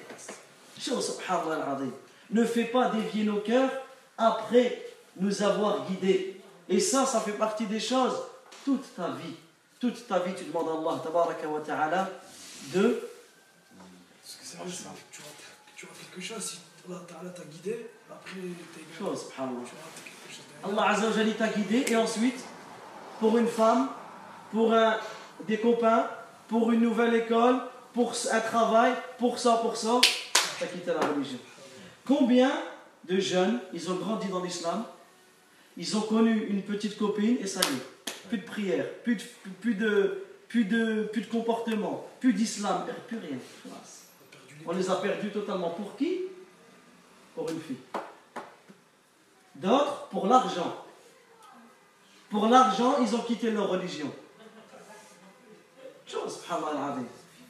Comment tu peux Comment tu peux dévier de cette guidée C'est pour cela que tout le temps, tout le temps, la seule invocation, écoutez toute votre vie renaissante, la seule invocation qu'Allah Azza wa la seule invocation qu'Allah Azza wa nous a ordonné de dire, si on est obligé de la dire, c'est quoi? Il n'y a aucune autre invocation que tu es obligé de dire, à part seulement. Guide-nous vers le droit chemin. Guide-nous vers le droit chemin. Non. Tu vois, pour l'invocation maîtresse de demande de pardon, ça, tu peux la dire en ce jeu ou tu peux pas Non, cette invocation, c'est les générales, tu l'as dit tout le temps. Donc en ce jeu, tu peux la dire. En ce jeu, tu peux la dire. non. Mais la meilleure chose à dire en ce jeu, c'est quoi? Barakallahu fik. La meilleure chose à dire en ce jeu, Subhana rabbika Subhana rabbika al-a'la. Subhana rabbi al-a'la. Subhana rabbi al-a'la. Il y a plein d'autres ad'iyah. Mais la meilleure, afdaluha, subhana rabbi al-a'la. Et regardez l'erreur qu'on fait. Des fois, on en al-a'la, subhana- on le dit vite pour dire des autres invocations. Alors que c'est l'invocation qui est la plus propice à ce moment-là. Subhana, gloire et pureté. C'est-à-dire que tu affirmes qu'Allah Azza wa ne possède aucun défaut. Rabbi, mon Seigneur, ton Créateur, celui qui te fait vivre, qui te fait. El-A'la, le très haut. Et tu dis ça à quel moment Quand toi tu es le plus bas. Chose, subhanallah. Tu es au plus bas et tu dis Subhana Rabbi al-A'la. C'est pour cela que Répète-la. Ensuite, tu dis les invocations que le prophète sallallahu alayhi wa sallam disait en ce jeu. Subbuhun, Quddusun, Rabbul Malaikati wal Ruh. سبحان ذي الجبروت والملكوت والكبرياء والعظمة اللهم اغفر لي ذنبي كله دقة وجلة وأول وآخر وعلانيته وسرا اللهم إني أعوذ برضاك من سخطك وبمعافاتك من عقوبتك وأعوذ بك منك لا أحصي ثناء عليك أنت كما أثنيت على نفسك Ensuite, tu dis les invocations que le wa sallam dit. Et ça, on se doit de les connaître et de les apprendre. Les invocations que le wa sallam disait en prosternation. Il disait Allahumma ghfirni dhanbi kullah. Oh Allah, pardonne-moi tous les péchés. Diqa wa jilla. Ya muqallib al-qulub, thabit qulubana ala dinik. Ça, c'est l'invocation qu'il disait le plus souvent dans sa vie. Allahumma. Oh Allah, pardonne-moi tous les péchés. Les grands comme les petits. Les premiers comme les derniers. Ceux que j'ai fait en public et ceux que j'ai fait en secret. T'imagines toi? Également il disait Allahumma inni a'udhu bi ridak min sakhatik. Oh Allah, je cherche protection auprès de ta satisfaction contre ta colère. Médite cette, cette invocation. Oh Allah, je cherche protection auprès de ta satisfaction contre ta colère. اللهم إني أعوذ برضاك من سخطك وبمعافاتك من عقوبتك Je cherche protection auprès de ta clémence contre ton châtiment. Et écoutez cette phrase. وأعوذ بك منك. Et je cherche protection auprès de toi contre toi. Je cherche protection auprès de toi contre toi. Qu'est-ce qui peut te protéger d'Allah par Allah Qu'est-ce qui peut te protéger du châtiment d'Allah à part lui? Donc on se doit de s'accrocher aux invocations que l'on dit durant la prière. Ensuite, on continue, ça ne dérange pas. C'est ah, c'est une vraie veillée, ça. Là, c'est la veillée, là, tu vois. Hein et, et Ajib, subhanallah, quand il y avait de la lumière, je voyais tous les yeux en train de s'endormir. Là, il fait noir, tout le monde est réveillé. Je pense qu'on va tous les faire comme ça. Hein Naam. Juste si je peux avoir de la lumière ici pour mon livre, ce serait gentil.